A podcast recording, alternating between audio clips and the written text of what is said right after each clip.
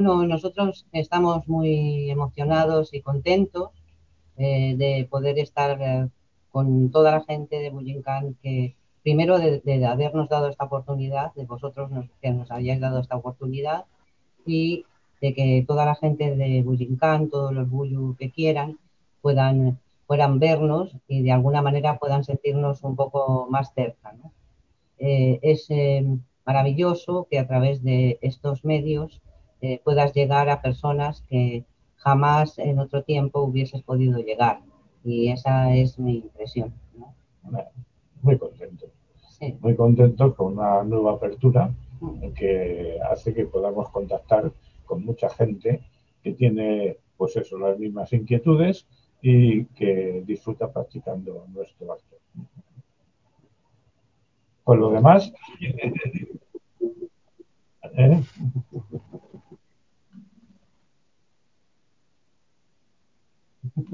Saludos para todos. Bueno, queremos saludar a todas las personas que, que lo vean ahora, que lo vean posteriormente y bueno, pues que sepan que eso, que de alguna forma eh, nosotros queremos acercarnos, eh, acercar el budo que nosotros hemos conocido eh, de Hatsumi Sensei, nuestra experiencia personal y, que queremos acercar para que ellos también se sientan que, están acogidos, que están de alguna manera, que, nosotros queremos que, la Bujinkan sea así.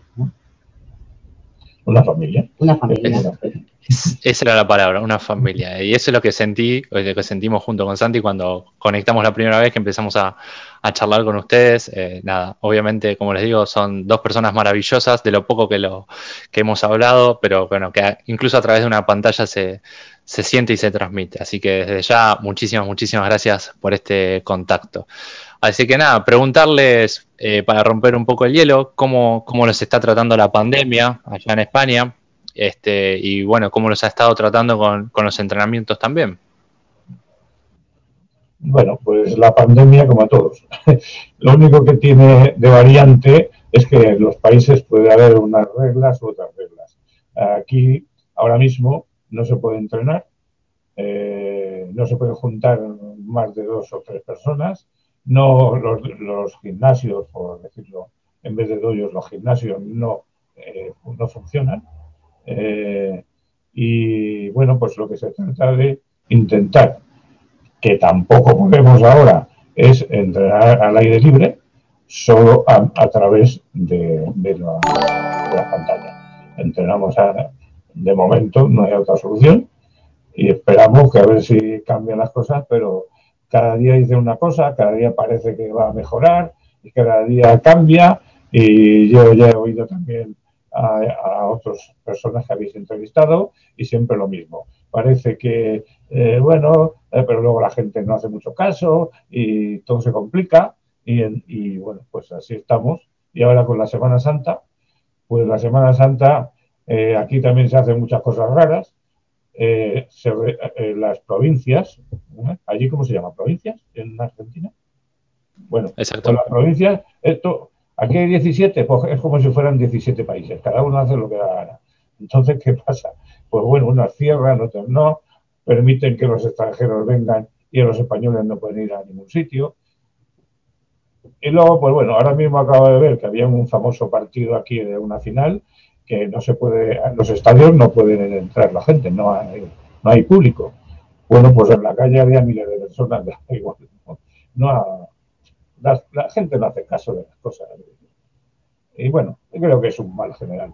Eh, ya veremos cómo acaba todo esto, a ver si luego las vacunas ni llegan. Eh, creo que es más o menos lo mismo que vosotros, pienso yo. Sí, sí, sí.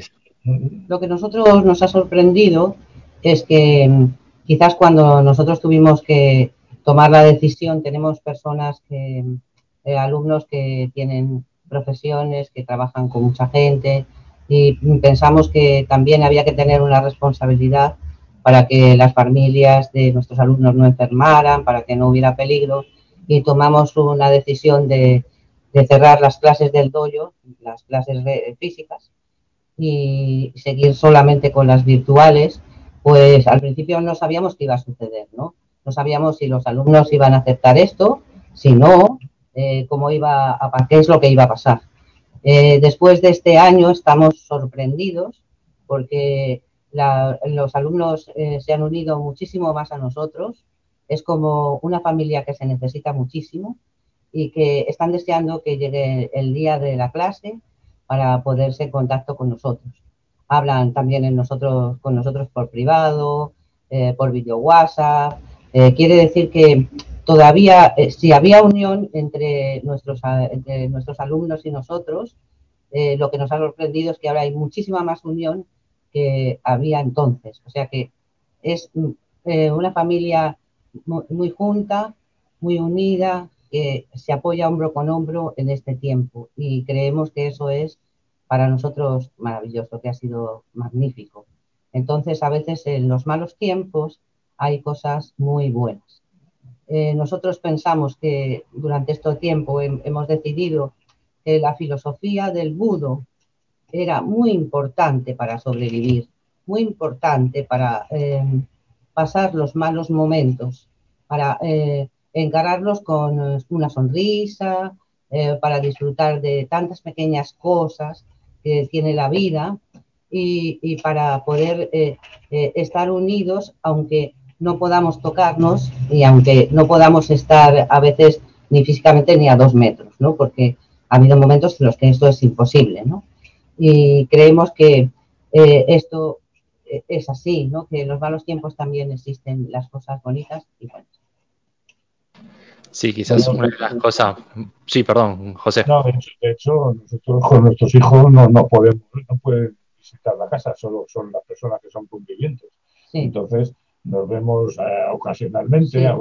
Por eso habéis visto quizás en el Instagram fotos en una terraza, tomando algo, al aire libre, porque es la única forma que nosotros podemos ver a nuestros hijos o a sus mujeres. Eh, es la mm, única. Cuando podemos verlos, porque solo podemos reunirnos cuatro.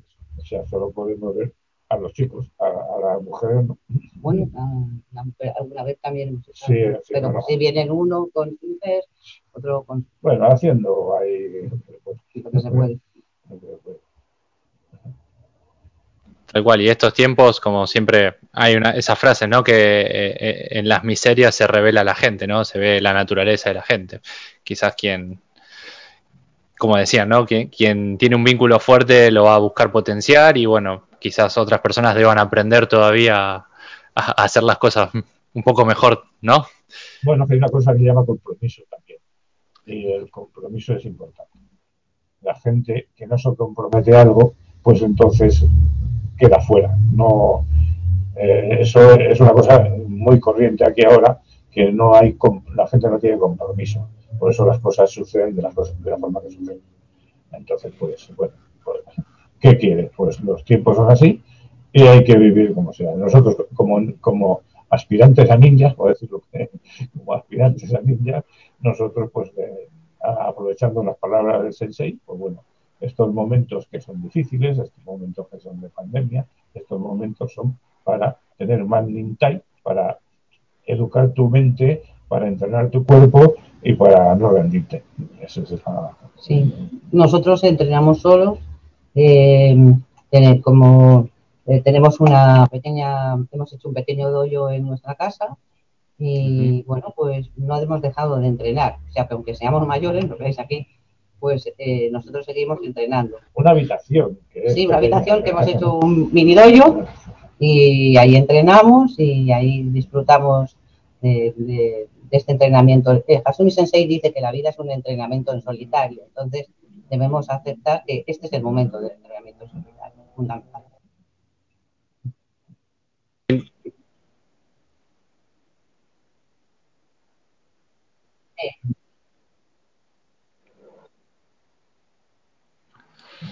No, porque cuando mm, yo eh, yo eh, empecé, eh, José María era mi, era mi profesor de judo, entonces cuando yo tuve mis hijos, eh, yo estuve entrenando hasta que el embarazo me dejó, ¿no?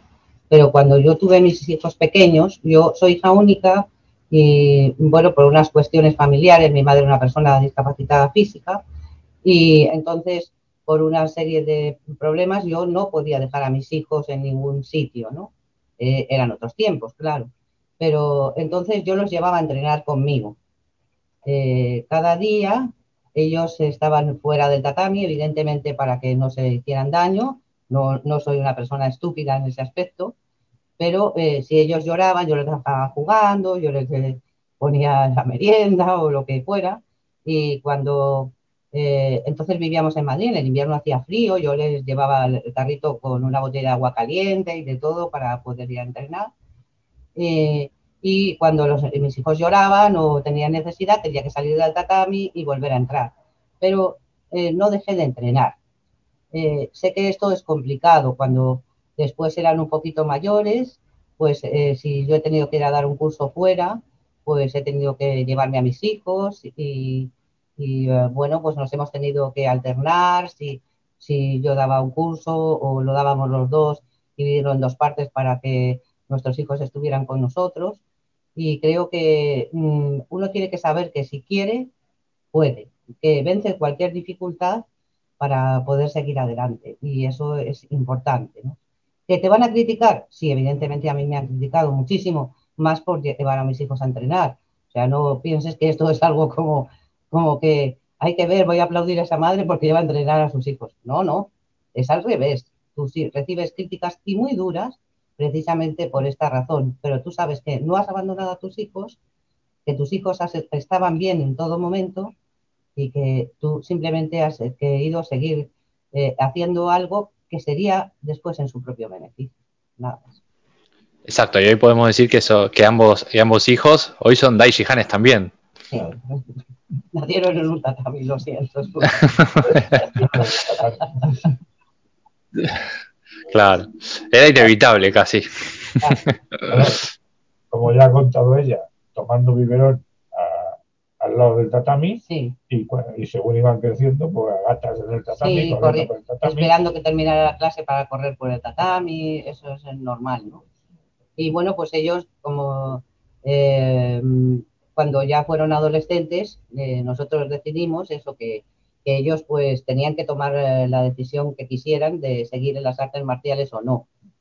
aunque ellos hubiesen nacido en un tatami prácticamente, eh, no era la obligación de seguir haciendo artes marciales, porque si no, no querrían las artes marciales. De alguna manera odiarían en algún momento las artes marciales, en este caso el budo de Hasumi Sensei. Y mm, pensamos que, que tenían que tomar esa decisión. ¿no? Eh, es la razón por la que en un Taikai, pues eh, eh, Hasumi Sensei tiene a nuestros hijos en brazos, porque en los Taikais también teníamos que llevar a nuestros hijos. ¿no? Y entonces Hasumi Sensei no ha tenido hijos y Mariko, a Mariko San le gustan muchísimo los niños y entonces pues pues ella le gustaban y les compraban chocolatinas y, y, otras cosas. Nos han tratado realmente como sus nietos y eso es estupendo. Ahí está de vuelta como la familia vuelve a, aparecer, digamos, en entrenamiento y como también es importante por ahí no romantizar tanto o pensar que todo es tan espectacular, ¿no? Que la vida tiene eso, momentos muy buenos, momentos muy malos, como vos decías, por ahí eh, llevar los hijos a entrenar, no cortar entrenamiento, incluso por eso uno puede ser blanco de críticas, por hacer lo que lo mejor posible, incluso por eso, eh, es un gran mensaje también. Lo que pasa es que cada uno tiene que tener la, disposición de hacer lo que cree y no dejarse llevar por ninguna otra, o la sociedad o la persona y tal, en cuanto sea una cosa justa y, correcta. Y correcta, claro. Eh, además, además, que no había otro remedio, pero bueno. pero lo que pasa es que ellos han tenido también la oportunidad de, de ser cuando hicimos el Taikai de Alicante, en el año 96, luego nos fuimos a Japón y nos fuimos toda la familia. Y, entonces ellos han ido a Japón, el pequeño tendría 11 años. 11 y 14, creo. 11 y 14. Sí, porque en el 91. 11 y 14. Entonces estuvieron allí, Sensei les trató maravillosamente, les compraron cosas. nosotros estuvimos alojados en, lo que fue en un tiempo la casa de Hatsune Sensei, que era un apartamento que estaba cerca de, su antigua casa, que era como la casa de como Hansel y Gretel o de un brujo o algo así. La primera casa de Hatsune Sensei era muy alucinante. Entonces, pues después eh, él mantuvo este apartamento y digamos que para, lo alquilaba para quien él quería, o sea que no estaba abierto a todo el mundo. Eh, nosotros ya nos habíamos alojado allí porque él nos lo ofreció y cuando fuimos con nuestros hijos, por supuesto, quiso que nos alojáramos en, eh, en su casa, ¿no? en el apartamento que, o sea, él vivía entonces ya en, en la casa nueva y entonces pues está cerca, ¿eh? El, este apartamento está bastante cerca. Cruzando la calle. Sí, cruzando la calle hay una pequeña gasolinera, pues está cerca de la casa de Hatsumi Sensei, la actual, ¿no? Y bueno, pues él quiso que estuviéramos allí, ¿no? Y les compró edredones nuevos, Maricosan compró edredones nuevos, eh, eso, sí, le, le llevaban vídeos, eh, a- iba a pasear, eh, nuestros hijos iban a pasear los perros con él, fue muy, muy, muy bonito, la verdad. Además hay una cosa graciosa. El pequeño con 11 años, pues imaginaros en una ciudad como Noda, ahí no había ningún extranjero. Si había algún extranjero, era adulto para entrar por el soque. Estamos hablando del 96, ¿eh? de 96. Pero entonces un niño de 11 años caminando por la calle, pues todos le miraban y se reían los niños. Eh, Pero este tenía mucho, tenía, Claro. eh, no sé cómo se dice, desparpajo, claro, este eh, no se cortaba por nada. Y él se iba a jugar a unos a un sitio de, de juegos de- de allí, sin, videoconsolas. sin entender ni una palabra. Sí, que era un sitio donde vendían eh, videojuegos, pero entonces les hacía gracia porque era un niño extranjero pequeño y entonces le ponían los juegos esos de prueba y le dejaban jugar ahí en la, en la tienda, se había buscado las artimañas y, me, y decía, yo no sé por qué aquí toda la gente me mira, digo, hijo, ¿por qué que tú no tienes los ojos rasgados? Los niños sí, tú no lo entiendes, pero eso es así. Eh, le- si sonre- Claro, si sonreía un poco Ah, más pasaba desapercibido. Claro. Estamos hablando de Jorge y Javier, ambos hijos de eh, José y de Julieta. Hablando, yendo un poquito para atrás, eh, hablamos recién de la palabra compromiso con, en el tiempo. Y bueno, ¿cómo fue que se conocieron eh, ustedes dos? ¿Cómo- ¿Y cómo iniciaron en Bushinkan? Bu- Bueno, pues nos conocimos un poco las casualidades de la vida, ¿no? Eh, o causa, eso es. Eh, yo decidí que quería entrenar judo, entonces tenía 18 años, porque en aquel momento no había muchas mujeres que hicieran artes marciales. Estaba eh, mal visto por las mujeres, quiere decir, y por la sociedad, era como que las mujeres era como raro. No, que tenían que hacer ballet o tenían Sí, que hacer... era una costumbre, o sea, quiere rítmica decir que no es, no es una cosa ahora de, de, um, de valor de la mujer o no, era una cuestión de costumbre del tiempo y de la época. ¿eh? Hay que dejar las cosas claras. ¿no? Por suerte fue cambiando y está cambiando Sí, de a las poco. cosas cambiaron mucho. no se. Ah, Las cosas cambiaron mucho en tantos años. Estamos hablando de 1989. Digo 79, 79. Perdonar, perdonar, 79. Entonces decidí hacer judo y bueno, pues yo empecé a entrenar judo con él en un, en un gimnasio del Consejo Superior de Deportes de Madrid. Yo vivía- vivíamos en Madrid. Eh, entonces, pues yo eh, lo entrené con él y al final, pues bueno, nos hicimos novios, nos casamos, como todo esto sucede, y de esto nos casamos en 1980, o sea que llevamos 41 años juntos y seguimos haciendo artes marciales juntos. Entonces, un día, eh, pues empezamos a ver eh, cosas, eh, queríamos buscar algo sobre la filosofía de las artes marciales, queríamos encontrar algo juntos, ¿no? Porque él, él, cuando él eh, ya era del equipo nacional de judo, del peso pesado, eh, él estaba compitiendo en aquel momento, eh, era competidor de élite y entonces pues eh, eh, queríamos eh, que algo eh, en las artes marciales nos uniera y, crea- y lo creáramos juntos, porque claro, evidentemente había diferencia de grado de, Claro. de artes marciales, la era su alumna, quien era mi profesor. ¿no? Bueno, yo empecé eh, esto ninjutsu, era quinto dan de judo de la federación y sexto dan de mi maestro. Y, eh, bueno, eh, Era el entrenador del equipo nacional de judo. y bueno, y otras cosas Claro. que he hecho, pero bueno. eh, Sí. Entonces, pues decidimos que queríamos buscar algo que fuera, que nos uniera de alguna manera en las artes marciales a los dos y que empezáramos juntos, ¿no? Porque los dos teníamos la idea de buscar esa filosofía del budo, de, de buscar eh, eh, algo que fuera, eh, que tuviera toda esa esencia, que no se hubiese convertido en un deporte, que fuera un budo verdadero. El Gokui. Sí. Entonces, eh, pues empezamos a buscar, de alguna manera, eh, esto llevó tiempo, ¿no? Eh, empezamos a buscar entre las diferentes artes marciales qué podíamos encontrar de alguna manera que nos uniera. Y bueno, pues por casualidad, ¿verdad? Pues conocimos a Ruiz de Mendoza. Pues encontramos una revista un día, la miramos y entonces dijimos, pues mira, vamos a, ver esto.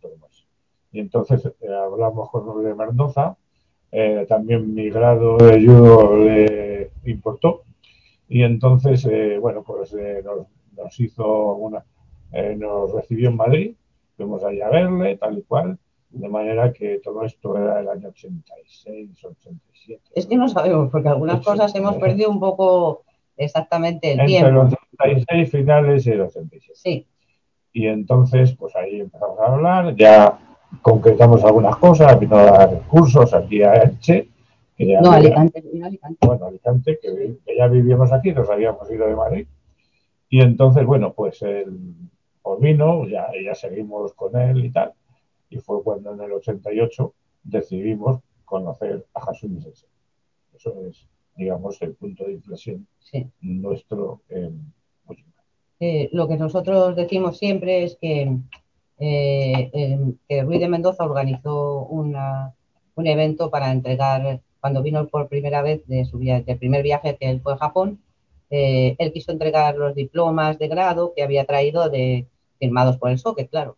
Y entonces hizo un evento en un, en un hotel y en aquel hotel pues eh, puso los primeros vídeos de Hasumi Sensei, los dos primeros vídeos que salieron en, vídeo, en vídeo. Era Togakure. Eh, nosotros habíamos viajado en la noche, eh, toda la noche, y no habíamos dormido aquella noche, porque el, viaje de aquí a Torremolinos son 500 kilómetros y es muy malo el, eh, el medio de transporte, ¿no? No, no, hay buen transporte para esa zona, ¿no? No te caben las piernas. Sí, entonces teníamos que viajar en autobús, que paraba, no hay tren, no había avión, entonces, en aquella época, ¿no? Entonces, pues viajamos toda la noche para poder llegar a este evento y no habíamos podido dormir en toda la noche. Entonces, cuando nosotros vimos aquel vídeo, aquellos vídeos de Hatsumi Sensei, quedamos tan, tan impactados. fuimos los dos, estábamos callados, ¿no? Pero mm, quedamos tan impactados con aquello que decidimos que nosotros queríamos conocer a Hatsumi Sensei, que nosotros queríamos verlo en persona. Entonces, en el 1988 eh, Ruiz de Mendoza organiza el primer viaje con los alumnos a Japón y viajamos en el mes de octubre de 1988. Fue un viaje muy largo porque entonces existía la Unión Soviética y había caído un misil y tuvimos que viajar, ir a Alaska para poder llegar a Japón. O sea que aquello fue un viaje de muchísimas horas de vuelo. Y cuando llegamos a Japón, pues eh, eh, estábamos esperando en Noda, todo era como sorprendente, ¿no? Estábamos esperando en Noda y Hatsumi no sabíamos qué, iba a suceder y de repente Hatsumi Sensei apareció donde nosotros, la gente de Noda, entonces, pues claro, como solamente había los cuatro extranjeros que iban, solo iban a ver a Hatsumi Sensei, pues todos pasaban y decían, ¡ah, Hatsumi Sensei! Eh, eh". Todos decían lo mismo, ¿no? Pero nosotros... Hatsumi Sensei Ninja. Hatsumi Sensei Ninja, sí, sí, porque la gente tiene que entender en Japón no se le conoce a Hasumi Sensei por budo ni por nada de nada. Por budo tairiso. Si la policía te para, tú tienes que decir Hasumi Sensei Ninja y todo el mundo lo conoce así. ¿eh? Entonces, sí, porque la gente empieza a decir, no, entienden nada. La policía que te para por, por cualquier cosa que quiera preguntarte, tú dices Hasumi Sensei Ninja y todo el mundo lo conoce. La policía por la noche, como no hay ni un alma por la calle, pues si, ve unos extranjeros, si ve unos extranjeros, pues enseguida va a veces te preguntan, no es por no que tú hayas hecho nada, ni, ni nada malo, es que es, como raro, ¿no? Un señor que pasea por la calle, que viene de entrenar, pero la gente ya está durmiendo en su casa, pues entonces a veces les resulta extraño y te y paran y te preguntan eh, dónde, estás, solamente te preguntan, no hay ninguna cosa diferente, especial, a no ser que algún extranjero haya hecho cosas extrañas. No, eh, en el viaje eh, estábamos, serían las 6 de la tarde o las 7. Entonces íbamos, yo qué sé, 7, 8. Sí, sí, adelante. Sí, pero ese es el, el viaje de, que había también. Bueno, pues resulta que estábamos hablando, por ejemplo, unos iban un poquito delante. Sí, yo iba delante. bueno, mira, aquí hay un restaurante así, pero porque, claro, nosotros los españoles hablamos muy alto. Entonces, eh, allí, como se habla muy bajo y no sé, pues es español. Entonces, de repente, ¿eh? estamos hablando de una gasolinera. De repente se acercan dos. A mí no, ¿eh? Se, acercan dos como, avasallando, diciendo policía. Soy buena. Sí, policía. Y bueno, pues y entonces, eh, tal y cual. ¿Dónde son? No sé qué, no sé cuánto. Sacamos el pasaporte, tal. Y entonces a mí se me ocurrió sacar una tarjeta que llevábamos de el, el, la, tarjeta de, de Sensei. el, membership. El membership. Y entonces, eh, y entonces dijo, dije, es que, bueno, como de buena, de como se pudo, se le dijo que éramos alumnos de Hasumi Sensei. Entonces, uno de los policías hizo ahí, y se fue para atrás como una bala. Y el otro dijo, ah, Sumi Sensei, que, no, ninjutsu, ninja, ah, ninja. tontería de esta. Total, que se fueron enseguida. Si no, pues no, no, no, nos iban a detener porque no habíamos hecho nada, pero es que vinieron de un agresivo, sobre todo el más pequeño, eh, que era el que dijo la tontería. Vino muy agresivo.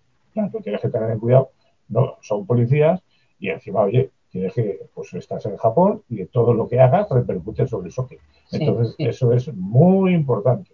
Muy importante porque hay mucha gente, muchos extranjeros, que eh, parece que solo van a beber. No, eh, tú, te, encuentras a veces, bueno, las reuniones que hacen eh, los extranjeros, que solía ser en, en Ayase, donde estaba el Hombu, el, el Budokan, el, Budokan de Ayase, ¿sabéis, no? El Budokan de Ayase. El Budokan hay un Budokan que es el histórico, pero ahí no se hace nada ahora, y el otro Budokan que está en, la zona de Ayase, no, se hacen conciertos y tal. Y, entonces eh, ahí es donde básicamente es, es, un sitio donde hay todas las artes un polideportivo, hay de todo, ¿no? Y entonces la gente, eh, no vamos a decir de dónde, pero bueno, que al final siempre en los domingos hacía fiestas y acababan con, borrachos. Y entonces, pues bueno, pues eh, esas cosas, si no salen de ahí, vale, pero si eso mm, se va metiendo en el lío raro, pues entonces... Mirar, hay una cosa, cuando la, el primer viaje a Japón nosotros estuvimos separados, porque eh, como eh, ellos no sabían que éramos matrimonio, pues José María estuvo alojado en una especie de mini apartamentos que hoy en día nadie se quería alojar allí y, yo estuve alojada en la casa de, Ishizuka Sensei o Isoke, ¿no? Entonces, em, yo me di cuenta de que en el 1988 eh, tú eras observado 24 horas, ¿no? Y que en la noche Hatsumi Sensei llamaba a casa de Ishizuka. Y aunque yo no entendiera bien japonés, preguntaba qué es exactamente que habíamos hecho durante todo el día. ¿eh? y esta información eh, llegaba directamente. Pero nosotros nos hemos alojado en otros sitios, de tal manera que eh, Hasumi Sensei nos ha cogido y nos ha llevado, por ejemplo, a la casa del campo, esa de los, donde tenía los caballos, todo esto, ¿no? Y cuando nosotros hemos llegado al lugar donde estábamos alojados, la persona encargada nos ha dicho, ah, habéis estado en casa de Hasumi Sensei. ¿Cómo sabe? Cuando nosotros salimos por la mañana, solo dijimos que íbamos a dar, porque como son cotillas, pues que íbamos a, pasear, ver Japón y luego iríamos a entrenar. Y entonces esta persona dice, pero no la casa de Noda, ¿eh? La casa de Noda no, la otra. o sea que sabían perfectamente que nosotros estábamos en la casa. Sí, que está en otro distrito. está en otro distrito. Literal, un trabajo, claro, un trabajo de inteligencia ninja real. En Noda, el sensei sabe todo de cómo te muevas. Sí. Eso... La gente lo ignora, piensa que tú puedes hacer lo que quieras, pero la información siempre llega. Sí. Eh, hay personas que han estado en lugares no adecuados y entonces una persona ha ido a buscarles y a decirles que por favor salieran de allí. Eh, esto en Tokio, ¿eh? Que por favor salieran de allí porque estaban en un lugar no adecuado para estar eh, con una persona que siga Kasumi Sensei, porque en el lugar que estaban, pues Genbukan. pertenecían a Genbukan. Ok. Pero han ido a buscarles, ¿eh? Al lugar. O sea que Bien. O sea. Claro. No, no, sí. Claro. Pero es que las redes es igual. Cuando tú eh, eh, decías algo, él ya sabía por dónde iba o te decía a ti o tal. Luego otros procedi- procedimientos que tiene especiales que son sí. ya... también. eh, Pero, está complicado. Claro, porque eh, la primera vez que fuimos a Japón, y todas las que cuando tú ibas, cuando íbamos a buscar al Soke a su casa, porque íbamos la expedición a buscar al Soke a su casa, resulta que no estaba. Porque eh, el Soke siempre tiene la puerta abierta. Es una puerta corredera Que no se cierra con llave. no se cierra con llave. Ahí no cierra con llave. Y entonces tú eh, abre la puerta y dices, sube más, por favor. Y si contesta, pues bueno, pues pasa, pasa. Bueno, y no contesta, pues te vas. Y esa vez, pues no contestó. Y entonces nos fuimos y cuando íbamos andando por ahí dando vueltas, nos llamaba. ¡Eh! Y nos localizaba. Y eso ha pasado tantas veces. Tantas y tantas veces. Sea que quiere decir que va por delante de ti. Pues él, siempre juega, ¿no? De tal manera que a lo mejor nosotros hemos estado dentro de su, de su casa, no somos las únicas personas que nos ha sucedido esto, ¿no? Y entonces, pues, eh, él te lleva, lo mismo te da de comer, 40 cosas, que a lo mejor te, mantiene con unas galletas pegajosas, ¿no? con, con un té, y entonces, pues tú dices, eh, ah, sí, sí, y te pone vídeos, vídeos, vídeos. Y entonces le dices, eso en su, eh, en su oficina, ¿no? En lo que es, a veces en su oficina, a veces dentro de la casa, ¿no? Porque hay una puerta que comunica a la oficina y su casa, ¿no? Entonces, pues, a veces en el sofá dentro de su casa, ¿no? Y entonces, pues, tú dices, oh, sensei, yo, o te, pone dentro de su casa, te saca álbumes de fotos, de, de montones de álbumes de fotos y te deja ir, ¿no? Y se va y viene, él hace eso, ¿no? Entonces, pues, mm. Bueno, hacía eso, ¿no? Entonces, pues, eh, de, repente tú ves que llaman a la puerta, ¿no? Y a lo mejor es una persona que trae regalos. Y entonces Kasumi Sensei lo despacha, cierra la puerta, se echa a la calle y tú sigues dentro de la casa, ¿no? Y entonces eso es sorprendente, ¿no? Eh, Hasumi Sensei habla inglés. Eso las personas no lo saben. Pero yo he tenido largas conversaciones, tengo una, tenemos un amigo bilingüe y entonces algunas veces hemos coincidido con él en Japón y, y a veces también en los taikai. En algún taikai, nosotros, como a veces, unas veces iba, claro, era eh, ir a lo- los dos a todos los sitios era complicado, pues a veces él iba a un sitio y yo iba a otro sitio, ¿no? En representación de nuestra propia familia Esto se... era una cuestión económica. Y entonces, pues, eh, una vez que yo estaba con, eh, había, había ido este amigo y entonces, pues, estábamos, que también es alto grado, habíamos estado hablando con Hatsumi Sensei en inglés, yo que sé, de mil millones de cosas, ¿no? Y entonces, pues, de repente se acerca una persona a preguntarle algo en inglés y dice, oh, por favor, por favor, Traducción. traducción, traducción al japonés, estábamos hablando con él en inglés. ¿eh? Muchas personas que, que son sijanes en Japón hablan español y la gente no lo sabe. ¿eh? Bueno, algunos, Ah, sí. no, lo Algunas puede, personas, te puede pillar de, Sí, sí. de sorpresa. Es mejor Sí, ser siempre sí, sí. ni- aprendiz de niña. Y, y nunca van a decir que hablan español. Eh, Claro. Porque eh, a veces eh, yo tuve, la, eh, tuve una casualidad, una cuestión en la que eh, estaba entrenando con una persona japonesa y Hatsumi Sensei le dijo, por favor, hablan en español. Y yo dije, ¿en español? Es increíble, yo no sé español. Pues había español perfectamente. Eh, entendí, pero, pero tenía un poco de acento japonés, pero hablaba un español perfecto. Y eh, porque sí, que sí, iba a Barcelona para no sé qué, que sí, eh, había visitado España varias veces, cosa que no decía. Pero cuando yo encontraba a esta persona en Ayase, porque claro, durante ese viaje la encontré en varios entrenamientos, entonces eh, yo quería hablarle en español y no entendía. O sea, si había gente alrededor, no sabía español. Pero Claro. si estábamos en privado fuera, en la calle, paseando, hablaba español. nuevamente, Qué mejor- la esencia ninja ahí Claro. muy, presente. que Sí. es complicado, ¿eh? qué mejor ense- enseñanza que esa, ¿no? Como cómo aprender a ser un ninja verdadero. Porque, eh, la gente que piensa que esto es un deporte, no. Por eso, por eso se diferencia. Muchas veces se ha hecho vídeos que pone diferencia entre, entre deporte y artes marciales, o deportes de combate y artes marciales. Es que no es igual. La gente no puede ir mm, a Japón sin pensar que se puede meter en un lío por conocer a alguien que no tiene que conocer, porque saber en qué sitio el pueblo donde está eh, Tanemura, si se mete por aquí y dónde está el Manaka y tal. Y hay que saber que e incluso en el mismo Noda un día fuimos al sitio donde venden los las cosas de, De templos, de templos y eso. cintos, Y entonces eh, nos preguntó el dueño, pero eso fue ya después de muchas veces de haber ido a Japón. No lo sabíamos, ¿eh?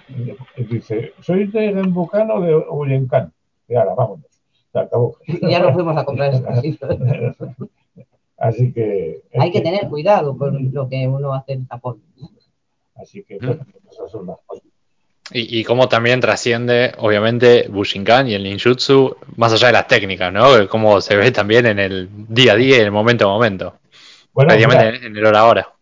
ya, ya dijimos pues, que las técnicas eran el caramelo del ninjutsu, que es algo para que tú te metas, pero luego hay unas cosas que son las que te hacen vivir, son lo que te hacen que el ninjutsu valga para todas las situaciones de la vida.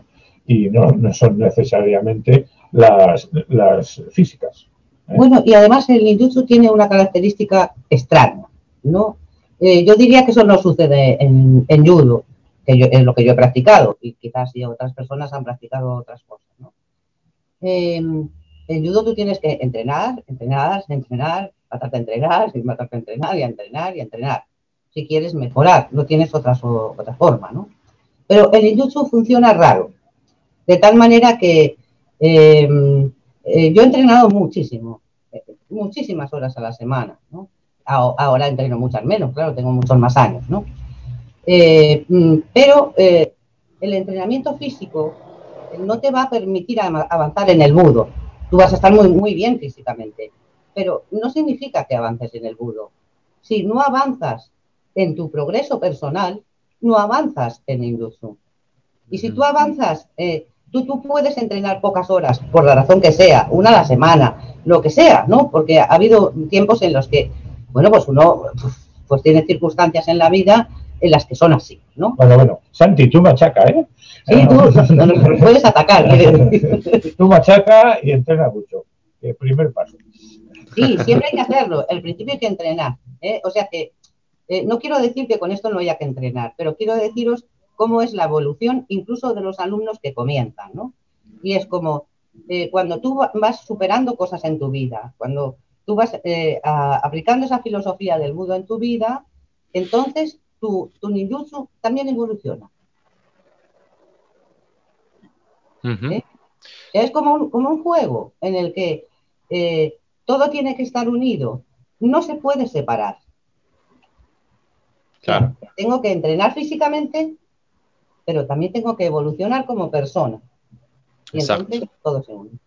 Exacto. No descuidar la vida real, entre comillas, sino al contrario. Seguir, Sí, a lo seguir. mejor nosotros, nosotros vamos a decir cosas que otras personas a lo mejor no dicen. Pero Y, y nos da igual lo que piensen las no, otras personas, es nuestra experiencia y nuestra evolución. y nuestra Cada uno- evolución personal. cada uno es lo que- Porque cuando eh, yo, como eh, he competido mucho, ¿eh? Por eso yo, eh, o en este caso luego buscamos otra vía de un eh, de un budo de esencia, ¿no? Sí, Pues con de una filosofía, con una Claro, búsqueda. ¿no? Claro, con una búsqueda. Pues entonces te das cuenta de que, eh, por ejemplo, yo cuando fui a- fuimos a Japón por primera vez, eh, yo pues, no todavía había dejado de competir hacía poco. Entonces, mm, cuando estaban enseñando algo, eh, eh, yo decía, bueno, pero si esto yo lo hago muy flojo. No, no, no. No power, y yo, pero todo el rato, eh, no power, pero si lo estoy haciendo muy flojo. No power, y así. Teníamos ahí un, fue un entrenamiento en el dojo de Shizuka que tenía un ayudante que era séptimo dan, pero era el tío, no te pasaba ni una. Y entonces te tenía ahí dando vueltas. Venga, otra vez. No, así no. Más fuerte, más flojo. No power, no power, no power. Y así nos pasábamos los entrenamientos. Entonces, claro, hay que cambiar la mente, hay que de, un, de, una cosa a otra, de una cosa que sí que tiene una parte física, que es la parte A del de, entrenamiento de ninjutsu, porque por eso como si bueno, tú tienes que llegar a cinturón negro, luego tienes que llegar a cuarta edad para llegar a, a sidosi, y entonces todo eso son etapas que van variando. Realmente cuando llegas a sidosi, pues eh, es el descubrimiento de esa parte subconsciente o esa parte interior, ya no es igual. Eh, si tú no puedes pasar físicamente el quinto dan, imposible.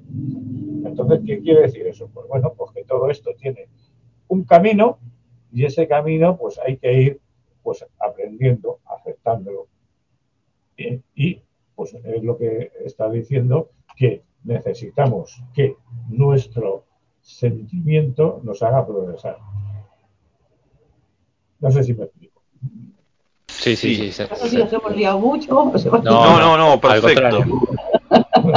y, y esto abre... la gente del chat está contenta con lo que están diciendo, porque están tirando corazones y eso, así que les está gustando, Exacto. así que... Y sí. bueno, realmente que, que, no se os olvide que hay, que hay que seguir entrenando y que... Sí, eh, pero es que el entrenamiento es todo. Sí, sí, no el pero que también el físico, eh, da igual el grado que tengas, tienes que seguir entrenando la base, ¿no? Eh, quizás en el Instagram la gente pensará que yo solamente enseño cosas de base. Primero, quizás sea útil para algunas personas que por alguna razón no tengan un profesor en este momento ¿eh? y les pueda servir de, sea, ser de utilidad y para que se den cuenta de que, de que si su profesor insiste en la base, que tiene, tiene razón, que tienen que seguir practicando la base y da igual el grado que tengan, ¿no? Entonces, eh, creo que en mi misión ahora, no sé lo que será mañana, no tengo ni idea, eh, pero es decir que aunque yo tenga alto grado, aunque tenga 61 años, aunque lleve eh, entrenando eh, artes marciales desde 1979, aunque lleve haciendo ninjutsu eh, desde el 1986, yo tengo que seguir enseñando y practicando la base, que Hasumi Sensei dice siempre, Kihon Japo, Sanshin no Kata, Kihon Japo, no siempre. Entonces, eh, hay que volver al punto cero, hay que volver al punto de origen. Y como dice Hasumi Sensei, realmente cuando yo doy los grados, entonces, ¿qué es lo que hago? Cuando alguien hace, por ejemplo, Omoteyaku, eh, Omoteyaku, cuando lo hace un Kyu es de una forma, cuando lo hace un Dan es de una manera, cuando lo hace un, un Sidoshi es de una manera, cuando lo hace un Sihan es de otra manera, cuando lo hace un Dai Sihan es de otra forma, porque su, eh, su Omoteyaku ha evolucionado a través del tiempo. Uh -huh. Aunque sea Omoteyaku. Claro. Claro, y por eso la importancia también de tener una base correcta, ¿no? De, pero bueno, como... Exacto. Pero, pero esa base desaparece. Sí. O sea, vamos a ver. Si nos Esto está, está, un poquito complicado. Eh, primero se aprende la base, que es el su, el, el su jardín. Luego la base la vamos cambiando y luego desaparece todo, que es cuando nosotros nos movemos de una forma natural. Quiere decir que eh, para que una cosa funcione, no puede ser como judo, karate y tal, me refiero a, a, a, ese tipo rígido de trabajo. Tiene que ser que tú estés suelto, que tú, que tú, es como el cerebro nuestro recibe información como, como un ordenador y luego se puede mover solo. O sea que fluye.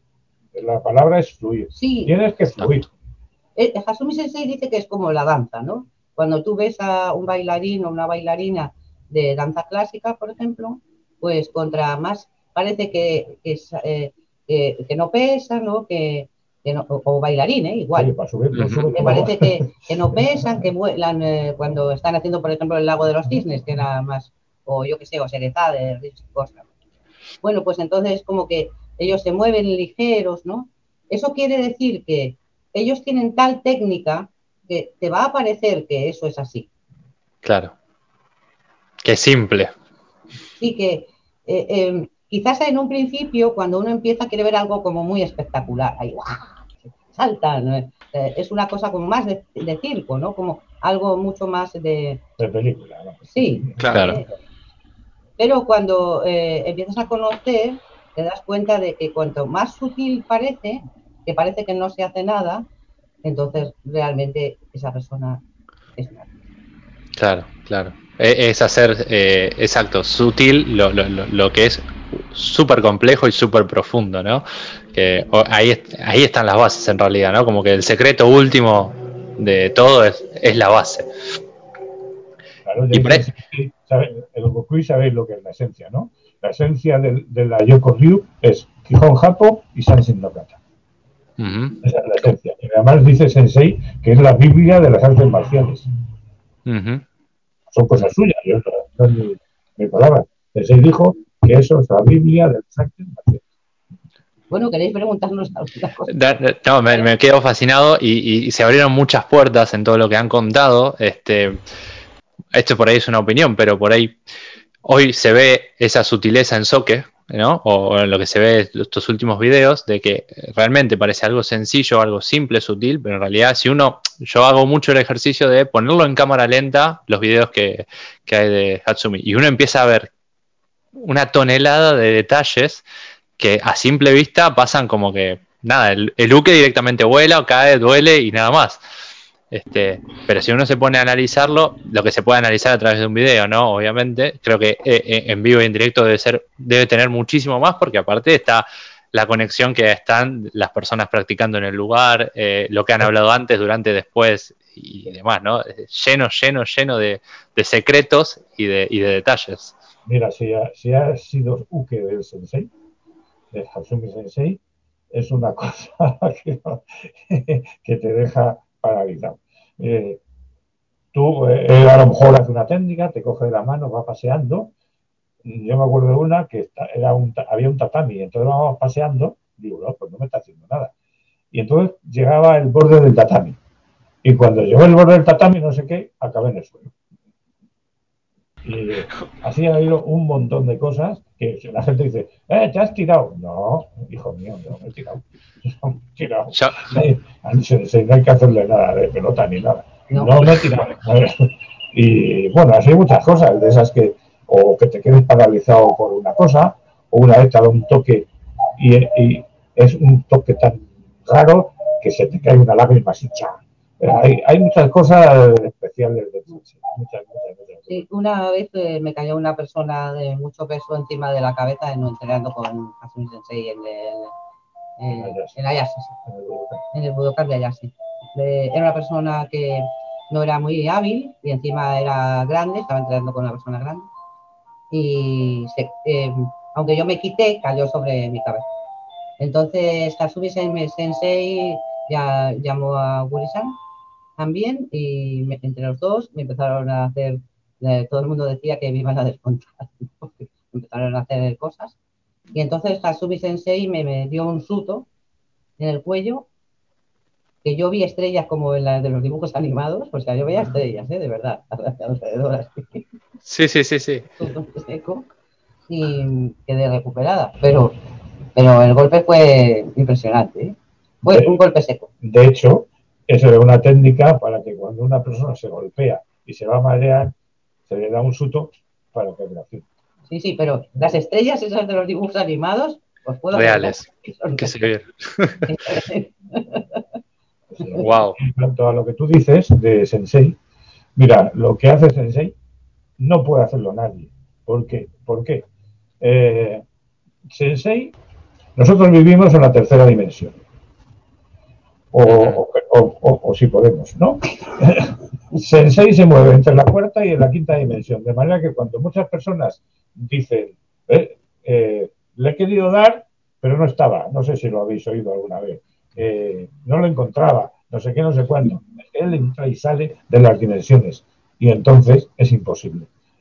Una cámara no puede cogerlo. No Exacto. No puede Exacto. cogerlo.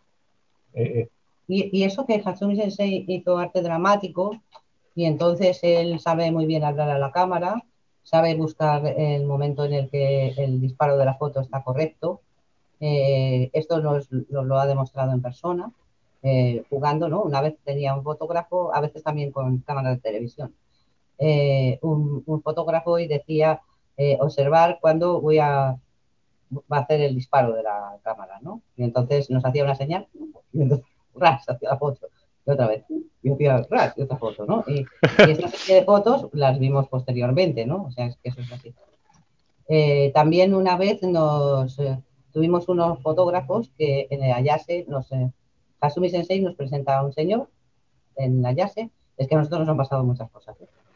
Y este señor era un, un fotógrafo profesional japonés, se sonreía y, y entonces pues nos sonreía así muy amable, el señor aquí, aquel muy amable. Y durante todo el pensábamos que este señor iba a hacer alguna foto a Hasumi Sensei o eh, o algún, ah, sí, durante el entrenamiento o algún, algún alto, alto, grado japonés. Nosotros pensábamos que era esto, ¿no? Y entonces le dejábamos pasar al fotógrafo, decíamos, sí, le dejábamos pasar, pero el fotógrafo seguía pegado a nosotros, no sabíamos por qué era. Entonces el fotógrafo nos empezó a hacer fotos constantemente de los pies, de las piernas y los pies, Ajá. durante todo el entrenamiento. No paraba, pensábamos que, iba a parar en el entrenamiento, pero no paró, él, continuó, pero seguimos yendo a entrenar eh, cada vez que fuimos a Yase, el, fotógrafo volvía a aparecer, nosotros volvíamos a hacer lo mismo, pensábamos que era para Hasumi Sensei, otra vez para los altos grados, y aquel, eh, durante aquellos eh, entrenamientos en Ayase nos hicieron fotos constantes de cómo movíamos las piernas y los pies durante el entrenamiento. Pensamos que es alguna información que Hasumi Sensei quería tener sobre nosotros no, no podemos, no, no, nunca jamás supimos por qué fue. Ni te lo va a decir tampoco. Ni nos lo va a decir. Quedó en incógnito. Cuando, alguien le preguntaba a Sensei, ¿por qué lleva usted el pelo morado? Pues, y decía, cada uno le contaba una cosa. Sí, sí, sí. Pero, pero, nosotros hemos visto cómo él quería romper, la gente japonesa quería romperla, sobre todo los alumnos japoneses, ¿no? Y hemos visto ponerse un zapato de cada color, también un calcetín de cada color, eh, una camiseta desteñida cuando tenía un millón sin desteñir, no sabemos, esto era para hacer, esto en Japón está mal visto, entonces él lo hacía adrede, ¿no? Eh, eh, un, un, pantalón con el hilo colgando, o sea, un calcetín de cada color, pero no, no creáis que era uno blanco, ¿no? no amarillo, yo qué sé, con uno verde, y claro, no combinaba de, ninguna manera. no sé, cosas así. Eso es para romper, para romper todo lo, la mente de los demás. Y que no, porque no hay que tener, en Yusu, no hay que tener pensamientos que sean fijos. No, Uno no puede eh, amarrar las cosas, hay que tener libertad de mente, porque si no, no, no, funciona. Así que. Sí, eh, a veces tú aunque nosotros hemos tenido una relación muy especial con Hatsumi Sensei, creo que eh, él ha elegido esta, esta relación, la eligió desde la primera vez que fuimos en 1988, pues eh, a veces yo he querido preguntarle alguna cosa, ¿no? Entonces recuerdo un viaje en el que yo quería preguntar una cosa concreta. Entonces yo me acercaba a él y le decía, eh, Sensei, ¿qué tal? Yo quería preguntarle aquello y me decía, caracol, caracol. y me echaba yo quería saber aquello. Como soy cabeza en ese aspecto, yo tenía interés en saber aquello. Entonces, yo volvía otra vez y entonces me Sensei me miraba y me decía, oh, Julieta, caracoles, caracoles. Bueno, pues yo me tiré todo el viaje y ya me daba corte. A veces yo decía, bueno, pues en esta clase no le pregunto, le preguntaré en la siguiente, ¿no? Y, pero me seguía diciendo lo mismo. Entonces, una, en un entrenamiento, él eh, decide que no se entrena, que eh, hace calor y se toma el té solamente. Y esto a la gente que va a Japón le sienta muy mal. Eh, para Hasumi Sensei es muy importante. Algunas personas. Sí, algunas personas, en general, general, general. Pero sí que lo hemos visto directamente que varios altos grados, altos grados pues, les molesta. molestaba que no explicara nada. Técnica, técnica. Estamos hablando de que no explicara técnica, no que no explicara cosas sobre ninjutsu Cuando lo más importante historia es el del maestro, que te lo transmite directamente. Un CUDE es lo más importante. Entonces, esa vez, eh, no, otras muchas veces también lo ha hecho, ¿no? Eh, entonces, esta vez dijo que hacía calor y que tomábamos el té. Y entonces, pues nos sentó ahí en el tatami, estábamos en el dojo de Noguchi. eh, Noguchi Sensei. Y entonces, eh, pues nos sentó allí a tomar el té y, después de aquello empezó a decir, a explicarnos una serie de cosas y entonces me señaló con el dedo, eh, él no suele señalar directamente así, ¿eh? pero entonces me hizo así y me dijo, y tú ya lo sabes, como diciendo, yo he explicado todo esto para que te des cuenta de que eso que me vas a preguntar, no necesitas preguntármelo, ¿no? Porque lo sabes realmente. Claro. Wow. Y yo decía, yo, yo, ¿qué soy yo? ¿Qué me está diciendo? ¿Qué es lo que dice de mí? ¿no? Yo decía, madre mía, me debe estar poniendo acá lo que esto que es, no sé lo que, estaré, lo que estará diciendo sobre mí, ¿no? Pero simplemente me quiso decir eso. A veces las enseñanzas de Sensei son así, ¿no? Y la gente tiene que entender que eso es como Kasumi Sensei enseña. Y, y em, que quizás no entiendes una cosa ahora. No el sensei muestra el camino, no enseña. Él dice que no enseña, que muestra el camino. Sí, es que ah, hay, un proverbio chino que también se dice en Japón, que es el maestro nunca enseña, eh, solo muestra el camino, porque si enseñara sería como echar perlas a los cerdos. Okay. Despreciar las enseñanzas. Exacto. Es, como se dice exactamente.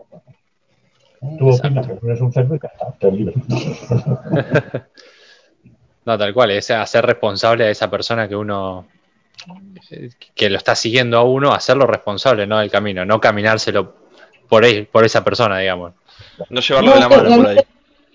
Es que eso no sirve realmente, no vale para nada. Que, llevarlo de la mano no sirve. Santi, eso es lo que decías tú, ¿no? Que no sirve que te lleven de, la mano. Claro, no, llevarlo de la mano no. En algún momento hay que soltarlo y que vaya y si se tiene que dar la cabeza contra la pared, que se la dé. Pero que aprenda. Solo. Sí, sí. y estarás ahí para ayudarle cuando haya caído. Para que claro. Y que, nunca se olvide, eso sí, el respeto al profesor que tenga. Siempre hay que tener el respeto al profesor que tenga. Es importante. Sea como sea, porque nosotros siempre decimos que nuestro profesor era un poquito exótico. Cuando empezamos. Cuando empezamos, nuestro profesor. Hablando de Ruiz de Mendoza. Sí, ella murió, pues era un profesor un poquito particular, ¿no? con sus cosas eh, exóticas. Y eso que, nos tuvimos una buena relación con él, ¿no? Eh, porque nosotros hemos llegado a estar de vacaciones con él y su familia, ¿no? Eh, con, otro, con otro alumno de, de Portugal, ¿no? Entonces, pues aún así, pues el que él tenía, es que él era así, era una persona con sus cosas. pero nosotros siempre le tuvimos respeto y eh, a pesar de las cosas que nos hubiese hecho, eh, buenas, malas y regulares. Y siempre pensamos que era nuestro profesor y eso era importante. Y esa relación entre profesor y alumno debe de ser así. ¿eh? Y nosotros siempre, hasta que nosotros nos muramos, estaremos agradecidos a que Ruiz de Mendoza nos presentara a Hasumi Sensei. Y eso jamás lo olvidaremos. Sin él no hubiésemos conocido a Hasumi Sensei. Y entonces para nosotros eso está grabado en nuestro corazón para siempre. De todas formas, tiene que ver con la persona. Tú puedes tener un profesor que te parezca tal y cual, pero tú eres el que luego vas a coger tu camino. Mm. Si, si, esa persona, tú, hombre, si te está dando con un ladrillo en la cabeza cada rato, pues dices, bueno, pues este tío no me está enseñando nada. Y coges y dices, bueno, pues me voy. Pero cuando tú llevas mucho tiempo con alguien, eso quiere decir que que si llevas tanto tiempo, para por algo. Y tienes que tener ese respeto. ¿eh? Luego, lo que pienses personalmente, pues ya te lo guardas.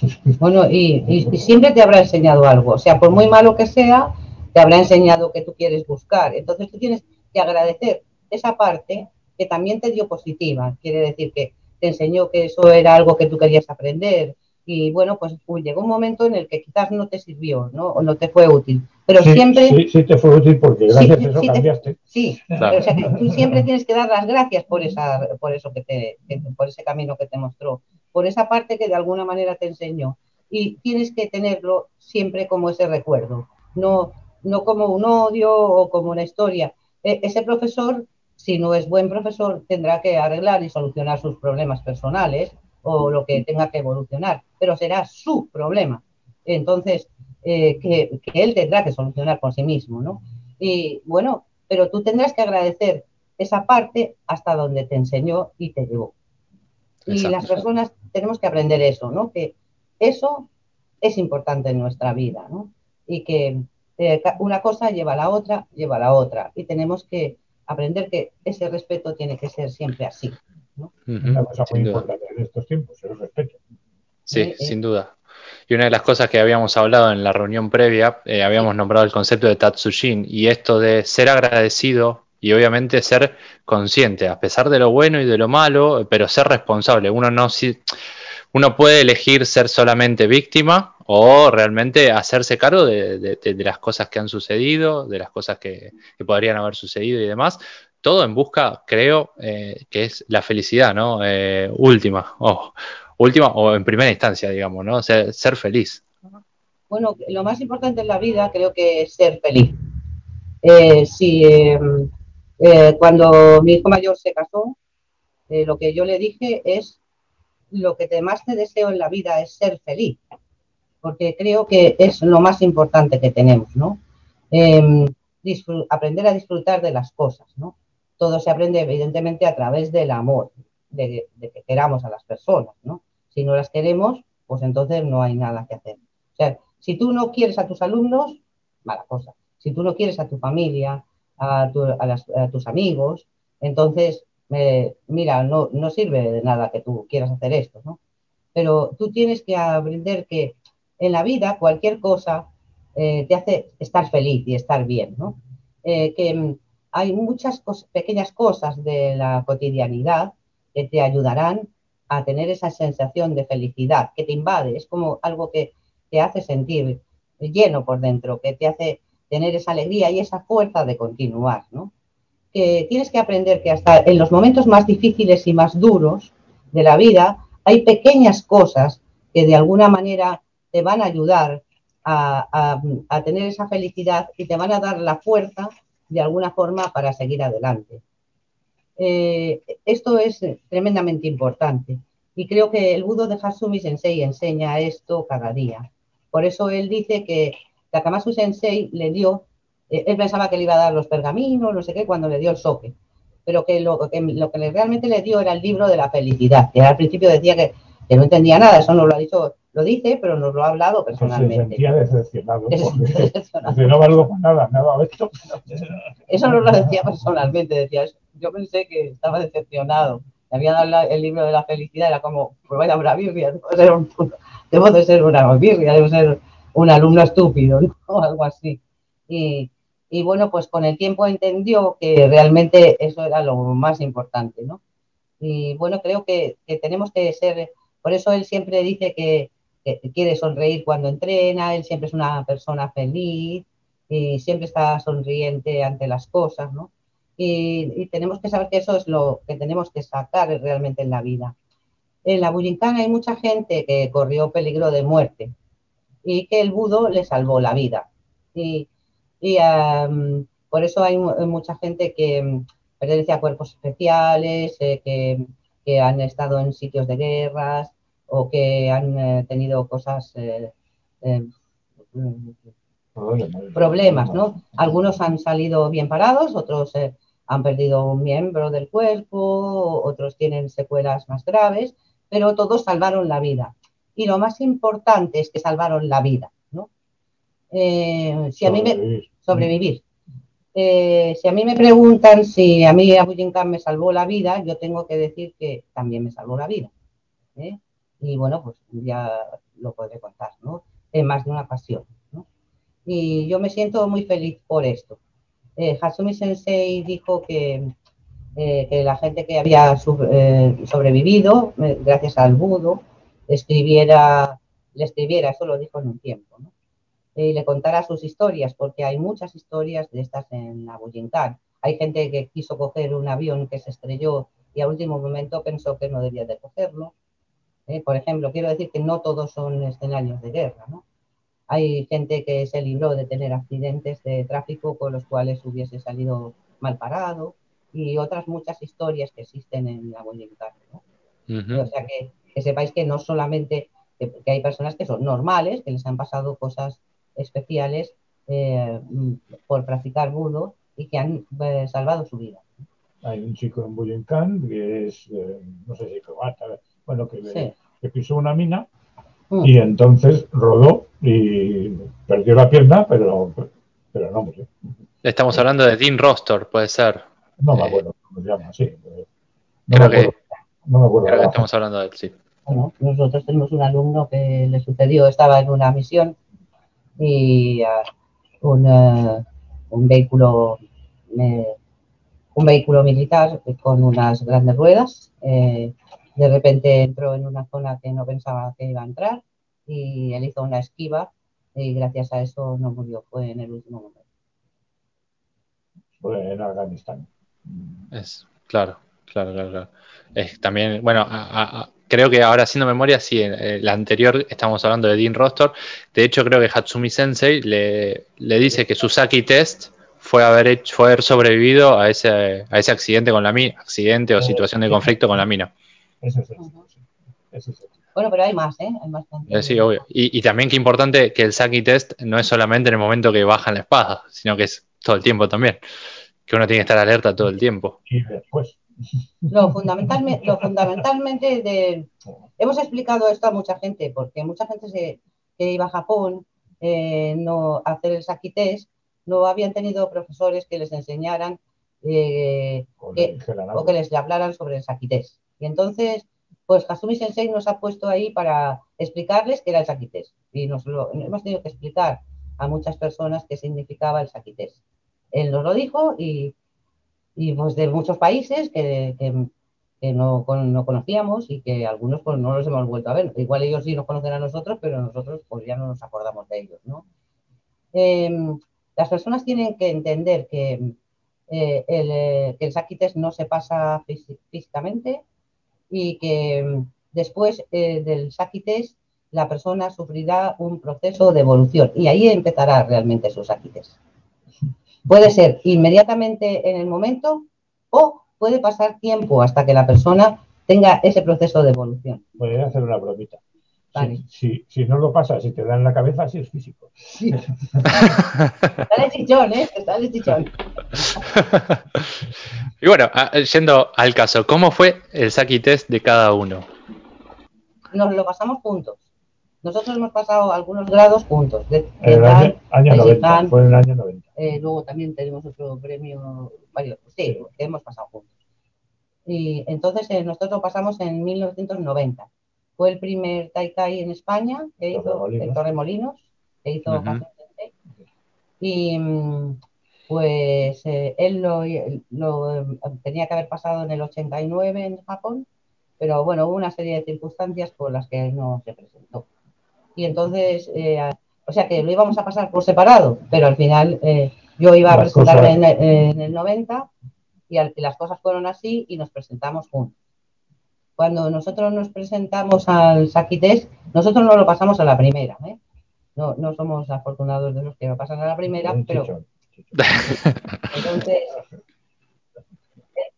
sí, entonces eh, en el Taikai de Torre, primer Taikai de Torremolinos eh, estaba, ¿quién fue? Sí, eh, fue Shizuka Sensei y Mariko San. Entonces, Mariko San tenía mucha ilusión de ver mis Saquites y entonces yo decía, madre mía, lo que me faltaba, Marico San también quiere ver mis Era, eh, entonces no teníamos ni idea de que era un saquités. Nosotros no sabíamos nada. Porque Ruiz de Mendoza no nos había explicado nada sobre el saquités. Solo le explicaba a la gente que le pagaba que contara hasta 10 y se quitara. O cosas raras, ¿no? Entonces, pues no sabíamos qué teníamos que hacer. Solamente teníamos que, que sí, que nos iban a, que era de esta manera, que, iba a bajar el, el palo, nos iban a dar un palo en la cabeza y teníamos que quitarnos. Entonces, imaginaros el pánico que tú tenías, no tenías ni idea de lo que, ibas a, lo que iba a pasar. Nosotros habíamos visto solo un saquites en Japón en el 88, yo había visto en, el, Japón, ¿tú en el 89 viste algo? Es que él fue en el 89 y yo no, yo fui a otro sitio. Entonces, em, en el 1988, eh, una persona se presenta al saquites vestido de calle no, no llevaba eh, no llevaba eh, el digamos. Sí, no llevaba el, no llevaba el traje de entrenamiento. Vaquero, pantalón vaquero y chaqueta vaquero. Y sí, lo recuerdo, llevaba, eh, llevaba el pelo con una coleta. y entonces, pues, Hasumi Sensei no era como después, posteriormente. Le puso ahí y le dio un palo. Que todavía duele. Y nosotros decíamos mal. Yo solo recuerdo aquello. Esto no lo Porque eh, nunca, fue más, fue otra vez más, no sé si cuántas veces fue, dos o tres. Bueno, fue dos veces o tres y le hizo lo mismo, ¿eh? Le dio unos palos. No, es que lo que vimos ahí todos los años. Madre mía. Y decíamos nosotros, claro, nosotros, Ruiz de Mendoza no nos había explicado nada. Y nosotros habíamos visto aquellos palazos en la cabeza tan impresionantes, ¿no? Como para no tener miedo. Entonces decíamos, esto no sabemos cómo se ¿no? Entonces, cuando eh, en los, el Godantes en, el, en los Taikai se hacía a puerta cerrada, en Japón no, pero en eh, fuera de Japón sí, era a puerta cerrada, no era, no sé, no lo podían presenciar los demás, solamente si eran más, más entonces en aquel tiempo tenían que ser por lo menos idosi para poder entrar para verlo, ¿eh? Claro. Y Kasumi Sensei quería, depende del sitio, a veces ha querido que ha sido diverso, de, ha querido solo uno, bueno, ha habido muchas cosas. Entonces, cuando, claro, nosotros entramos allí, fuimos de los últimos que pasábamos la prueba, ¿no? Entonces nosotros veíamos que algunos la pasaban, todo estupendo, y nosotros, claro, eh, llega, eh, llegas, eh, llegas tú, y se un paso, que le que en la cabeza. Pero que no me enteré cuando salí, sí que tenía un chechón. que salía de esos como los dibujos. Porque antes él lo hacía con, con, eh, con Sinai, ¿era? Sí, no, no, sí, con el Fukuto Sinai. Ah, con el, no, pero entonces no era con el, ¿era con un Sinai o con Fukuto Sinai? No, no era con el Sinai. Era con el Sinai. Total que, que, bueno, voy yo, me rozó la oreja. Menos mal, a mí no me dio, me rozó, pero me rozó la oreja. ¿eh? Y ya, claro, los demás habían pasado y nosotros pues estábamos ya diciendo, mira, yo pensé, ¿eh? yo no sé lo que él pensó, pero yo decía, mira, mira, ya esto que se pase ya, porque yo ya soy la tonta, que, que viene Marico San, voy a hacer el ridículo, entonces mira, que yo ya suspenda y ya se, ya se pase, pero que se pase todo rápido, ¿no? Por favor, que se termine. se termine ya esto. No, yo lo que pensé es que no lo pasaré nunca esto. sí, o sea que cada uno pensábamos una cosa, estábamos, no, no, no nos hablábamos porque claro, ahí estaban en silencio y yo, decía, mm. yo, pues él decía que no pasaba nunca y yo, madre mía, que esto se termine ya, porque yo voy a ser la que voy a hacer el ridículo de aquí, pero me da igual, pues que, que esto se pase rápido. Y bueno, pues él pasó el Kodan entonces y después lo pasé yo. Porque me se indicó. Ya, pero antes de eso, ya que se ofreció a Quités, resulta que cuando tú no pasas, es que entonces piensas que eh, aparte de que no lo pasarás nunca, tienes una sensación de, como, de que eso eh, es como si estuvieras muerto. No, estar muerto, que es lo que hay que estar, porque es una prueba que da vida. Entonces, cuando tú lo pasas, es de, como de la muerte a la vida. Es un poco así. Es, es, eso, es. Tú realmente estás muerto. ¿Eh? Porque además, si te, si te hubiera hecho con una espada, te habría matado. Realmente, claro. Entonces, de todas formas, él sabe a quién se lo puede hacer con la espada y sin la espada. Y bueno, y entonces, pues tú, en ese momento, es que ya estás hundido y estás vencido. Está, te has vencido a ti mismo. Entonces, todo te da igual. Y cuando te pones, no tienes ningún pensamiento de nada. Simplemente fluyes. Y entonces es cuando puedes pasar. Sí, y entonces pues él pasó el Godán y yo, es que era por orden, ¿no? Entonces me toca la última. Entonces me tocó la, última y Hatsumi Sensei se ve que percibió todo eso que yo estaba dándole vueltas a la cabeza. me dijo, mira, tranquilízate, ¿no? Y mi sensación fue como, yo escuchaba eh, un, sonido exterior, ¿no? Como un sonido, eh, como si fuera lento. y y luego ya no recuerdo más, pero mi oído se oía, ¿no? Es como un sonido extraño, ¿no? Eh, esto me recuerda, yo, yo sufrí la, eh, a mí me cayó un rayo, ¿no?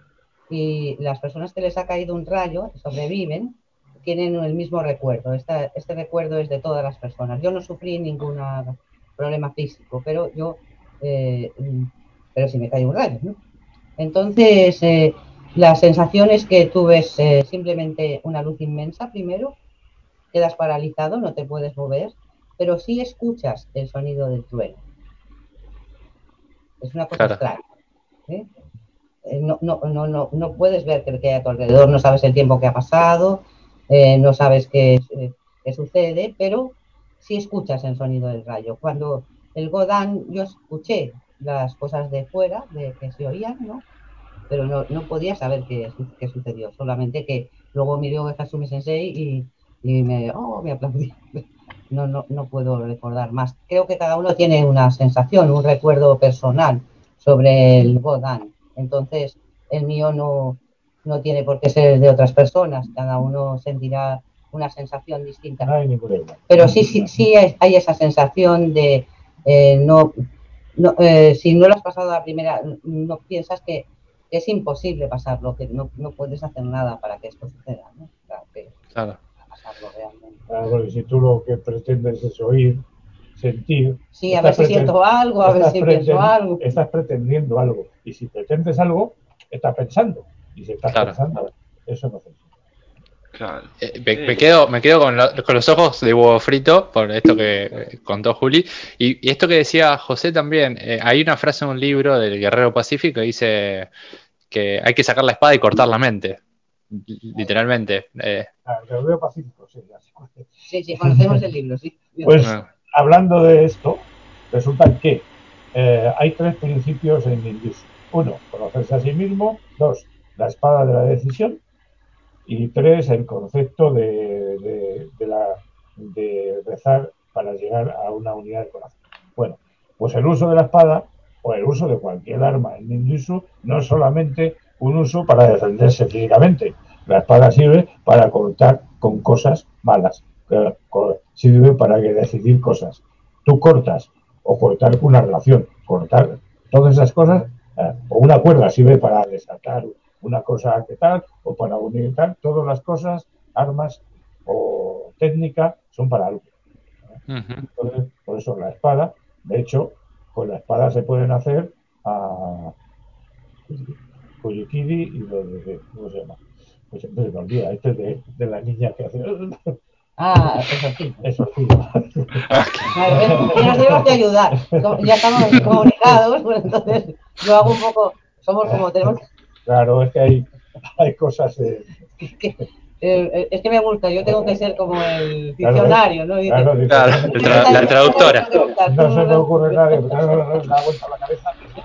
Pues, pues en, el, en, el, budismo, en el budismo, pues existe pues, una técnica para el mismo con la espada, que es la espada de Exactamente, exactamente. Bueno, que, que la gente sepa que en Kujikiri el que hace Kasumi Sensei también lo hace con la espada, que no solamente es un, eh, es un símbolo con las manos, que eh, existen cortes de Kujiki, ¿eh? y que eso es algo que es real y que nosotros hemos visto hacerlo. O sea que, quizás a veces veo cosas sobre que solo son las cosas budistas, pero hay que saber que en el ninjutsu existen otro tipo de, de Kujikiri que no existe en el budismo. Claro. O sea, que, si quizás tenga una, una, historia antigua. El Kujikiri Ninja. Pero es un Kujikiri Ninja, que no tiene nada que ver.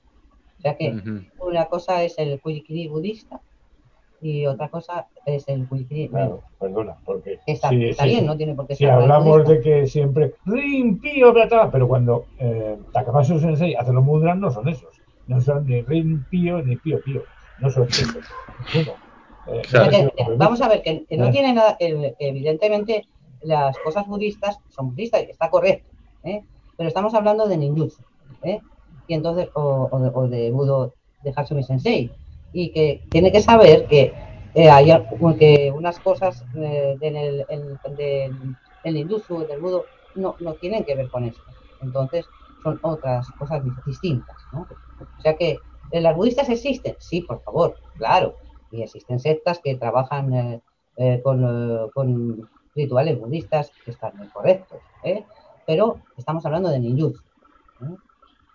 Es una cosa distinta. Exacto, exactamente. José, Julieta, vamos a hacer una pequeña pausa, vamos a, reflejar un poco la garganta. Este, sí, sí.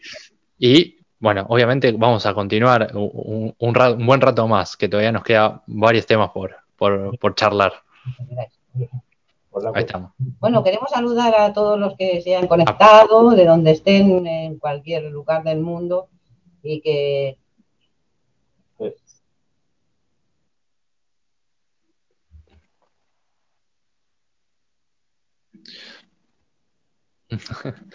Pues saludos para todos. Saludos para todos. Y que disfruten de, nuestro budo.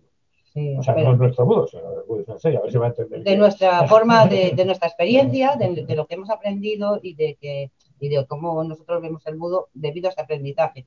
Eh, que creo que la Willingham es abierta, entonces cada habrá otras personas que tienen que mostrar otras cosas. Cada uno Y entonces cada uno tiene que aportar algo en la Willingham. Y entonces no es, simplemente lo, que nosotros hemos visto y, hemos vivido. Exactamente, exactamente. Así que mandamos saludos al, chat, obviamente, y todas las personas que estén en, línea. Eh, aguanten dos minutos, que ya enseguida continuamos con más. Estamos, volvemos, segundo bloque de Bushincast, en este episodio maravilloso que estamos compartiendo junto a Julieta y junto a José, Daichi Hanes de Alicante, España, ¿sí? de, obviamente, de nuestro arte marcial de Bushinkan Budo Taijutsu. Tardamos un poquito más en el corte porque, bueno, estuvimos compartiendo algunos detalles de muchas anécdotas que la verdad que son fantásticas, fantásticas. Detalles, vitales del entrenamiento. De todo, de todo, del entrenamiento y de la vida. Así que eh, muchas gracias por eso. Este Volviendo un poquito atrás en el tiempo, tenía ganas de preguntarle acerca de cómo es organizar un Taikai para el Stoke ahí en España. Eh, bueno, lo primero que tenemos que decir es que en esa época eh, había muchas personas que querían organizar un Taikai en su país. Eh, Hasumi Sensei nos enseñó una vez una especie de caja que tenía con un montón de peticiones de gente que quería organizar eh, Taikais en diferentes países del mundo. ¿no? Eh, pero nosotros nunca eh, habíamos solicitado organizar ningún Taikai aquí en, Alicante. Y nosotros, eh, unos amigos empezaron, que habían estado en Japón en ese momento, unas personas que conocíamos, pues nos dijeron que Hatsumi Sensei estaba diciendo que él iba a organizar un Taikai, en el, que iba a venir a Alicante a un Taikai y que empezó a decir que Mm, ¿Por qué no se lo habíamos pedido? Sí, que no, eso no, que... no, a ellos. Sí, a ellos que, que, ¿por qué no lo habíamos pedido nosotros un Taikai en Alicante? Primero, él decía a la gente que iba a venir a Alicante, y nosotros decíamos a venir a Alicante. Iba a venir a Alicante a con nosotros, ¿no? Y nosotros no habíamos dicho nunca nada. Y entonces, eh, pues, em, también eh, les dijo a, los que nos conocían personalmente que, que porque no habíamos solicitado nosotros un Taikai, o sea, que no éramos de de todas esas cartas que recibía sobre solicitudes de diferentes lugares del mundo, que porque nosotros no lo habíamos pedido. Entonces llegó un momento en el que nosotros nos eh, vimos obligados a solicitar el Taikai porque Hasumi Sensei ya estaba diciendo que venía aquí y nosotros no teníamos ninguna información de que Hasumi Sensei iba a venir a Alicante. Eh, entonces, sí, eh, no, lo sabíamos, no, no, teníamos idea de nada.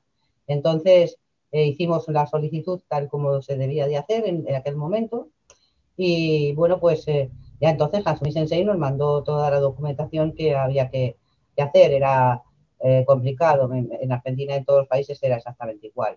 había que cumplir unas normas, de una serie de cosas, porque Hansumi Sensei viene unos días antes del Taikai y también de, lo que es el Taikai en sí, del, de, las, de, las, de las clases, por decirlo así, de lo, eh, y, también se va unos días posteriores a, a cuando se ha organizado el Taikai. Eh, tú tienes eh, la libertad de tener a Hasumi Sensei para ti durante las 24 horas, o sea, como todos esos días, antes y después, ¿no? cuando nosotros organizamos el Taikai de Alicante, nos sucedieron cosas curiosas, ¿no? Eh, cuando yo eh, quería cambiar de trabajo en ese momento y eh, él tenía un trabajo que estaba bien y, pensamos que, bueno, que en ese momento podía cambiar de trabajo. Entonces él pierde el trabajo y los dos nos quedamos sin trabajo en ese momento.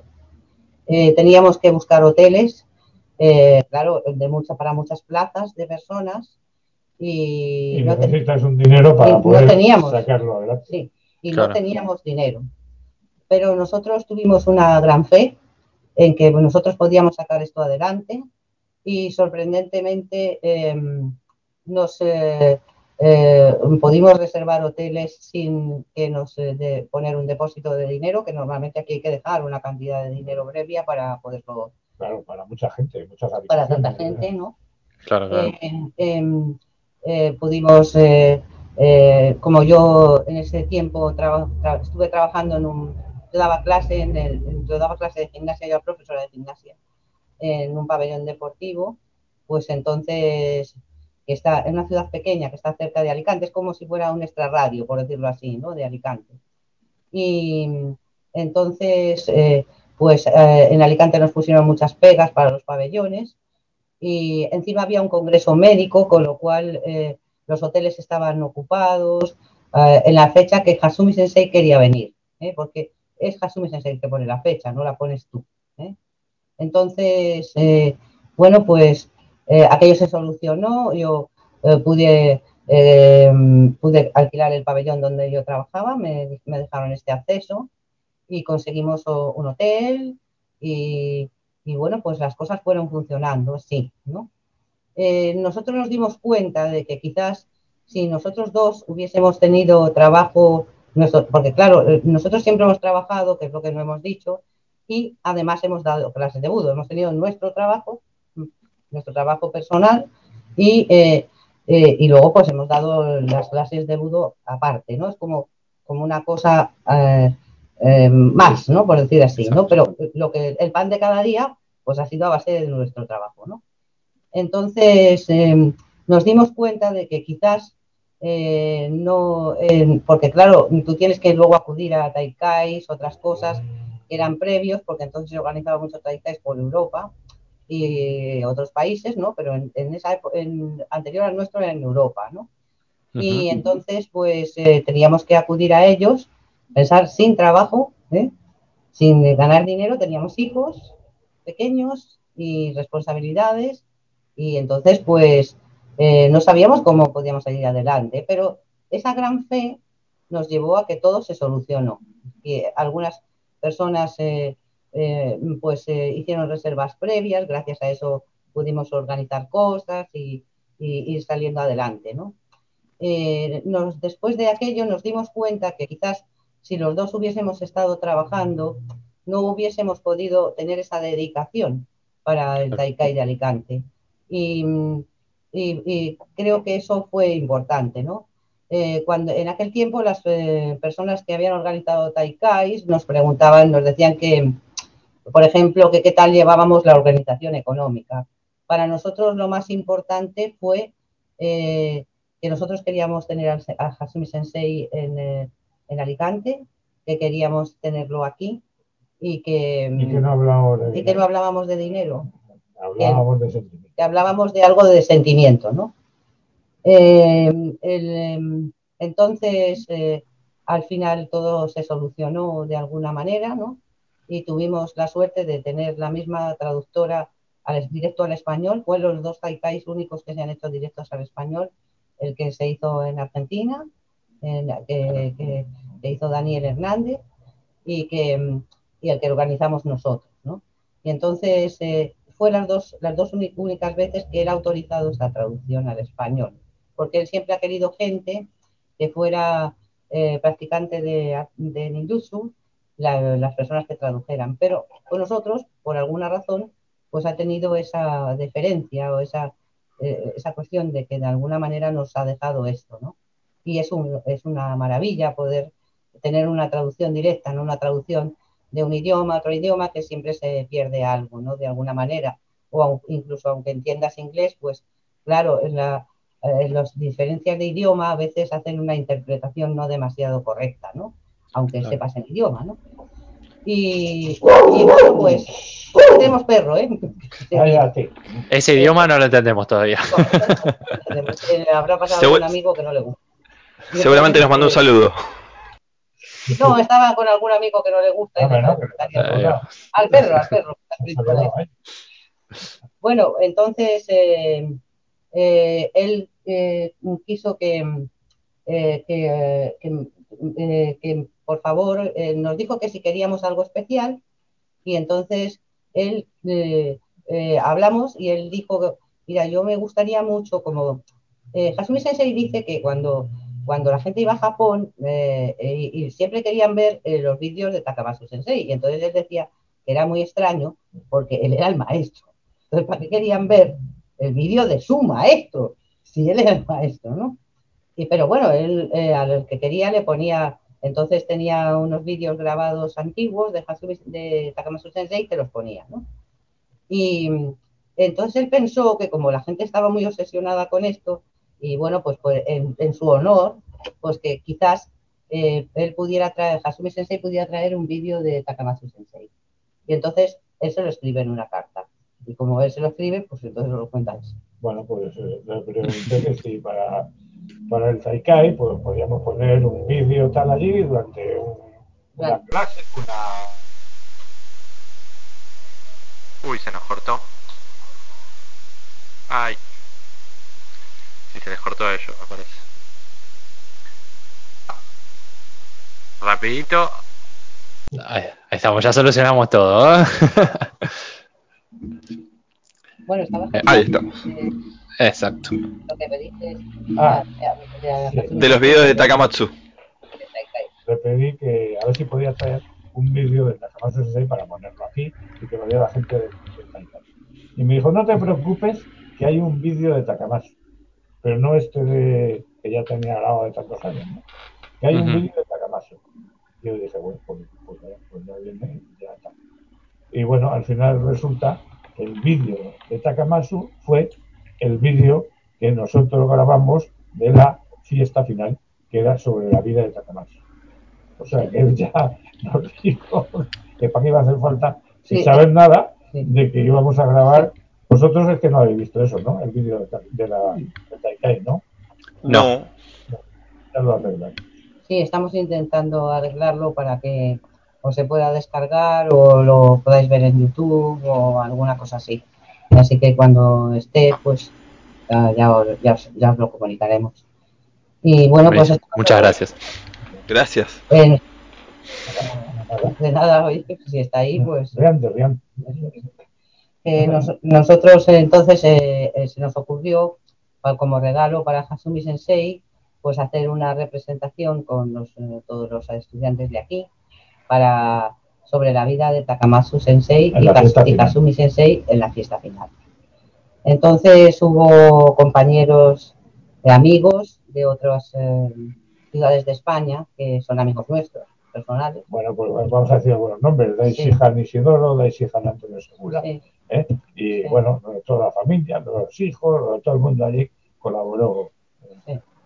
Mm.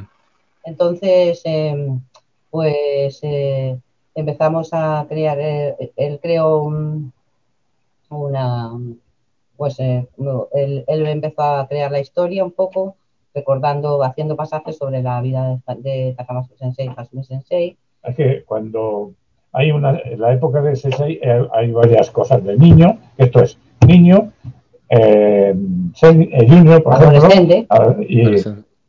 y, adulto, ¿no? Entonces, hay una etapa en que Hasumi Sensei eh, tiene una pelea con, unos delincuentes que venció a 60 delincuentes.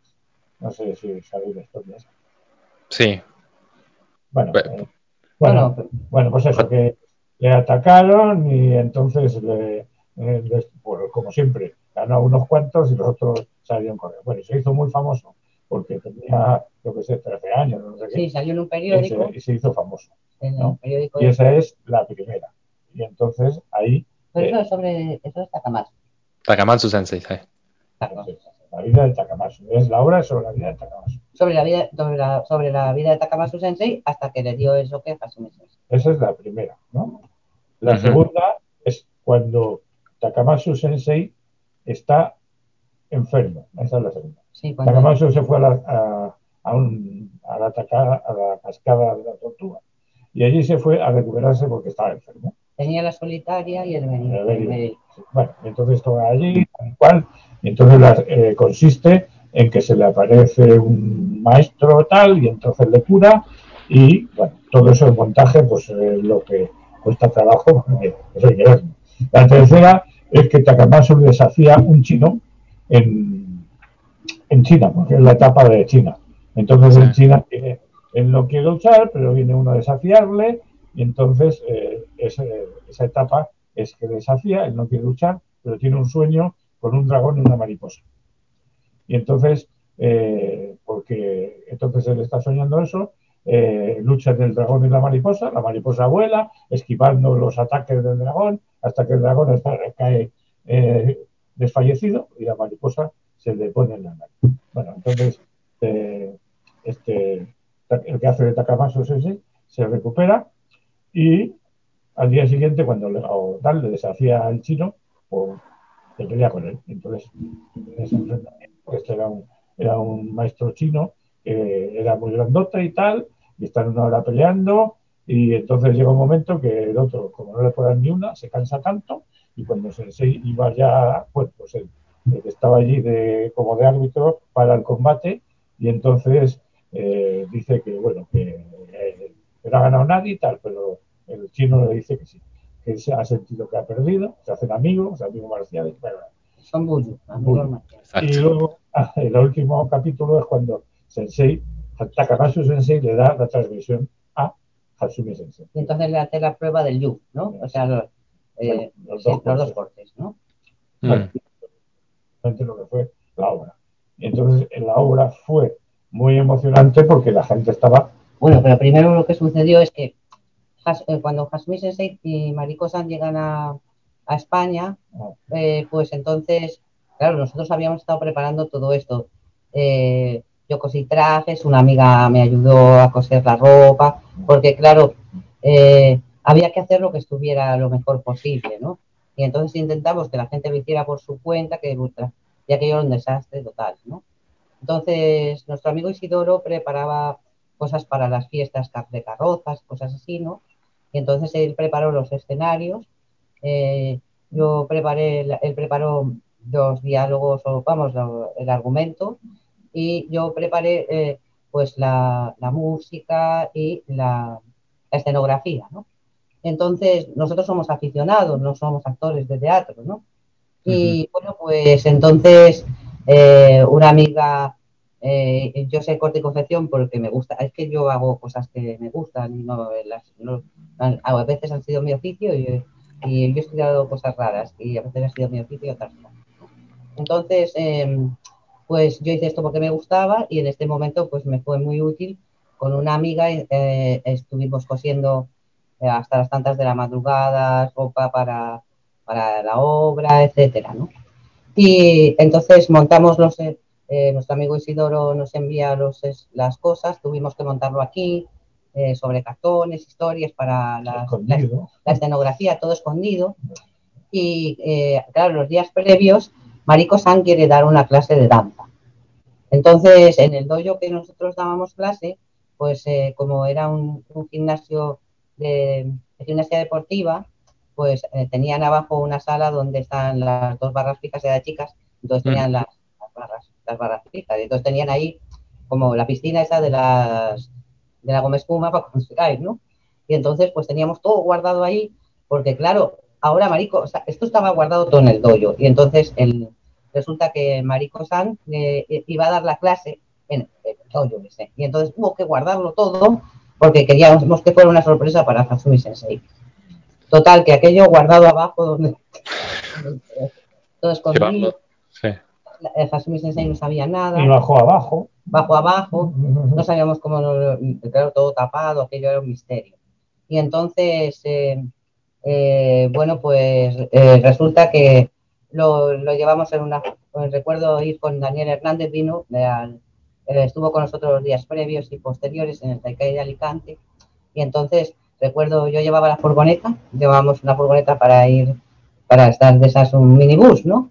Y entonces, pues llevamos todos los chismes eh, al pabellón, ¿no? Del gimnasio donde dábamos clase, por la noche para que no lo viera nadie. Y el, el, día que comienza el Taikai, pues él está con la organización y yo soy la que desayuna con Hatsumi Sensei y con eh, Mariko-san, con Noguchi Sensei que vino y la traductora. Y entonces, eh, ya os dije, Hatsumi Sensei no prepara los Taikais, no sabe lo que va a hacer en, el momento, que es lo que estábamos hablando antes, en el momento en el que va, ¿no? Entonces la gente se piensa que él organiza todas las cosas, pero él dice que se deja llevar, ¿no? Que de alguna manera es lo que tiene eh, que ser. Lo que sí sabíamos era que era el O sea, que era Shinobi porque era el año que se decía. Sí, pero el otro no sabíamos nada, ¿no? O sea, que iba a trabajar una cosa sobre el año, pero ni punto, ni, ni idea, ¿no?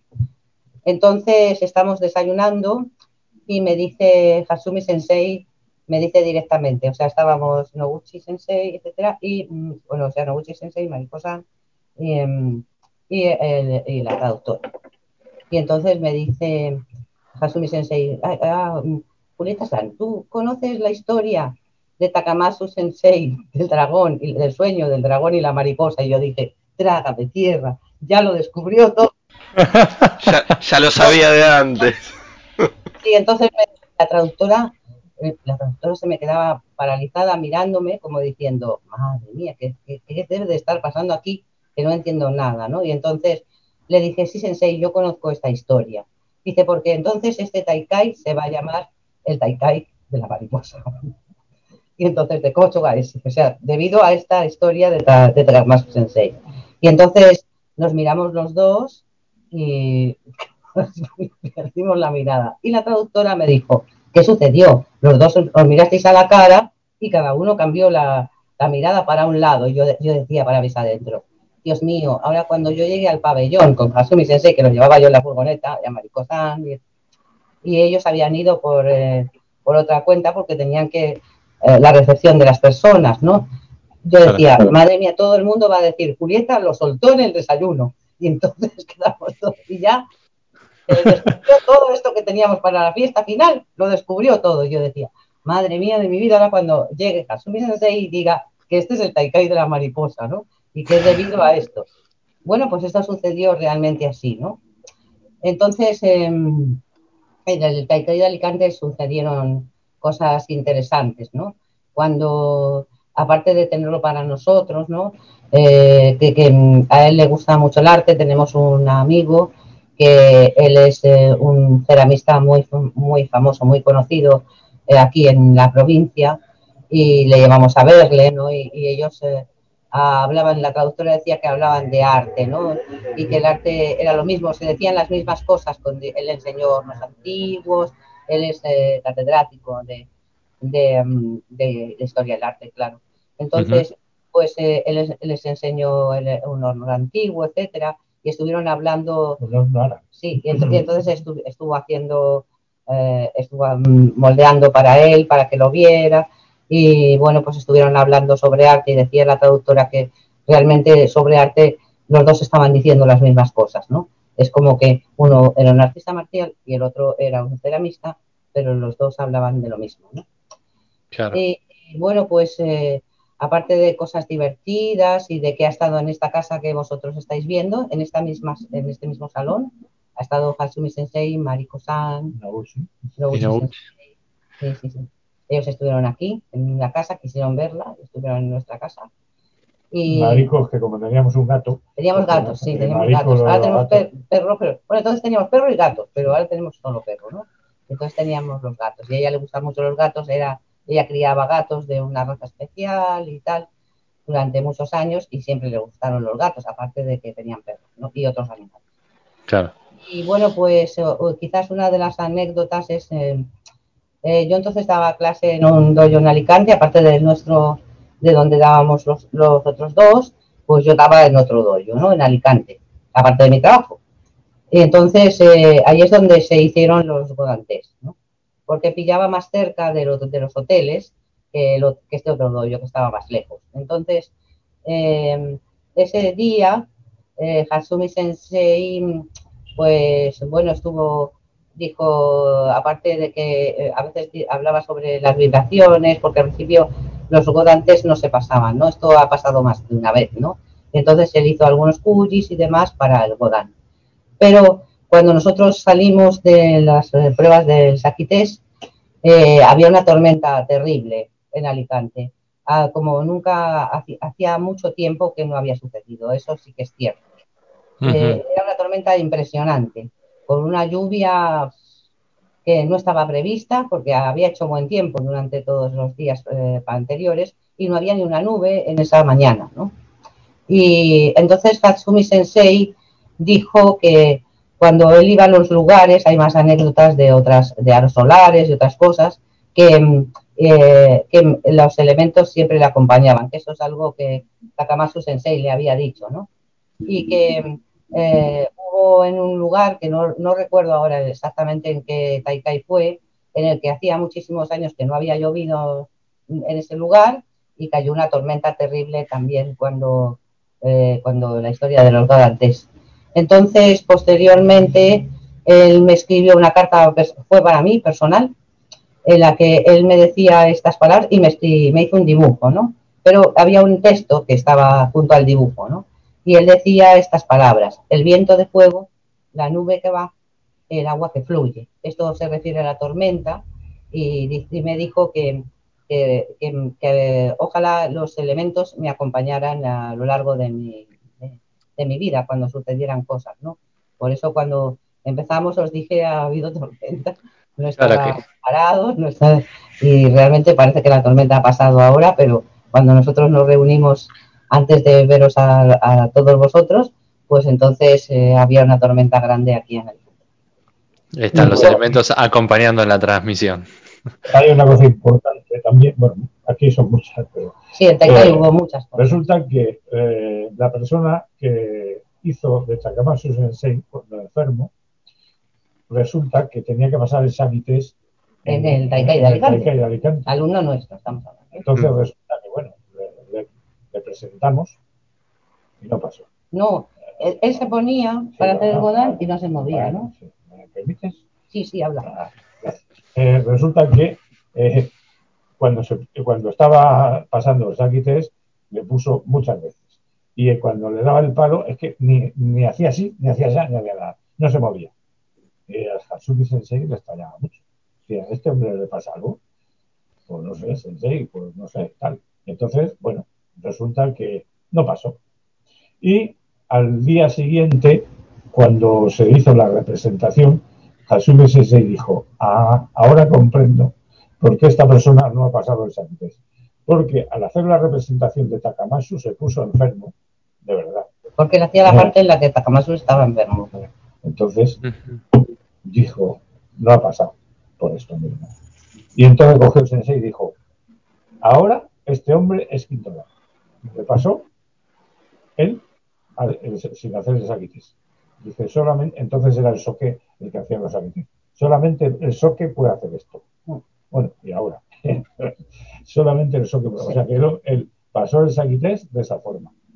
Bueno, hubo otra cuestión importante, que es que Mariko San se puso enferma antes de venir a Alicante.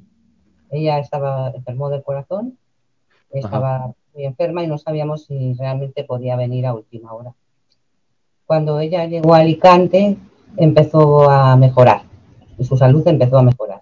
Sorprendentemente, su, eh, su estado de salud empezó a cambiar y empezó a estar bien. Eh, nos dijo que Marico Sanz estaba recuperando de su estado de salud. Em, esto era extraño porque no, no, no, había ninguna razón lógica para que Marico Sanz recuperara la salud. Y después de entonces, pues eh, eh, el Daikai fue emocionante para todos, ¿no? Creo que los Daikai siempre son emocionantes, ¿no? De lo que es el Daikai en sí. Y, bueno, pues eh, cuando llegó, ah, hubo una, también hubo una reunión de la Sidoskai, que fue después de lo de Sidos, cuando la tormenta está terrible. Y él habló de unas cosas muy interesantes en aquella reunión. Y después eh, llegó la fiesta final, ¿no? en la que nosotros íbamos a hacer la representación esta teatral. Eh, Mariko-san también iba a bailar con Noguchi Sensei y entonces habíamos previsto hacer nosotros primero la representación para que Mariko-san quedara como, como, habíamos pensado que quizás era lo mejor, ¿no? Como, como cierre, como broche final del Taikai. Claro. Entonces, eh, Mariko-san decidió que no, nosotros teníamos todo preparado, los escenarios, la historia, todo. Y decidió a última hora que ella quería ir primero, que quería ir al revés, que quería ir eh, primero a hacer la danza ella y después eh, nosotros la representación. Y así quedó, y tuvimos que cambiar los escenarios, toda la historia. Y bueno. El menudo genio que tenía Marico San, ¿eh? Ojo. Estaba enfadada. estaba enfadada, muy enfadada, porque no quería que se, se ensuciara su, su, kimono y por eso quería salir antes y entonces pues se enfadó mucho. yo cuando, cuando le, dije el sitio donde se iba a hacer, aquí no bailo ni tal. Y, dijo, y me dijo el sensei, no, no te preocupes, que no pasa nada. bueno, no, ¿eh? Estaba muy enfadada, queremos decir, esa es la razón. Porque su kimono se manchó. los kimonos esos valen, valen muchísimo dinero, ¿no? Y bueno, pues ella bailó primero, eh, hizo su sesión de danza y después hicimos la representación de la obra teatral. Eh, él estaba, él, yo quedé dentro porque tenía que organizar cómo salía la gente, la música, etcétera. Y bueno, mm, lo que quiero decir es que Maricosa me entrega unos cassettes, entonces eran cassettes, me entrega unos cassettes sobre sus bailes, eran tres bailes. Me, estaba, las, eh, los cassettes estaban escritos en japonés y me lo dicen en japonés, claro, última hora, como estaba enfadada, yo no quise decir nada. Y yo no sabía si este era el primero, tenía que darse para la segunda. Y yo decidí que eran así. Y parece ser que cuadró con lo que no, terrible. Y entonces, pues, mm, eh, después de esto, pues, eh, claro, tenía que, tenía que organizar, estábamos eh, detrás del escenario, pues, los que, pues nuestro amigo Sijan Isidoro, Antonio Segura, etcétera, estábamos detrás para organizar, los que habíamos estado haciendo aquí las cosas para organizar todo lo que había que hacer de la representación detrás del escenario, ¿no? Y él quedó eh, con Hatsumi Sensei, eh, estaba Daniel también contigo, sí, en la mesa, sí, eh, en, en, fuera, en la mesa de fuera, ¿no? Y bueno, pues eh, cuando empieza la representación, pues parece ser que nadie, nadie quiere comer. La gente empieza a estar emocionada y empiezan a, llorar. La gente empieza a llorar. Incluso hay gente que se limpia las lágrimas con la servilleta, pero nadie come. El hotel había puesto la mejor cena, la mejor cena que tenía de todas las, eh, las, eh, ese hotel claro, también hacía bodas y otros eventos, y decidió eh, ponernos lo mejor que tenía el hotel, ¿no? O sea, la mejor cena, lo mejor del hotel. Y, pero nadie comía. Y dice que solo comía, él estaba afuera, yo estaba dentro, entonces yo tengo una sensación y él tiene otra sensación. Y, y, él puede decir la sensación de fuera, la nuestra no era que la música cuadrara, que las cosas estuvieran correctas, que la gente no tropezara cuando tenía que salir, que saliera en el momento correcto, etcétera, lo normal de el que está detrás del escenario. No tiene tiempo como emocionarte. No puede. Claro. Entonces, allí, pues nada, empezó la representación, pasaron las fases y allí nadie comía, no, nadie eh, decía, el metro decía, pero es que no le gusta la comida. No, sí, sí, pero es que tal.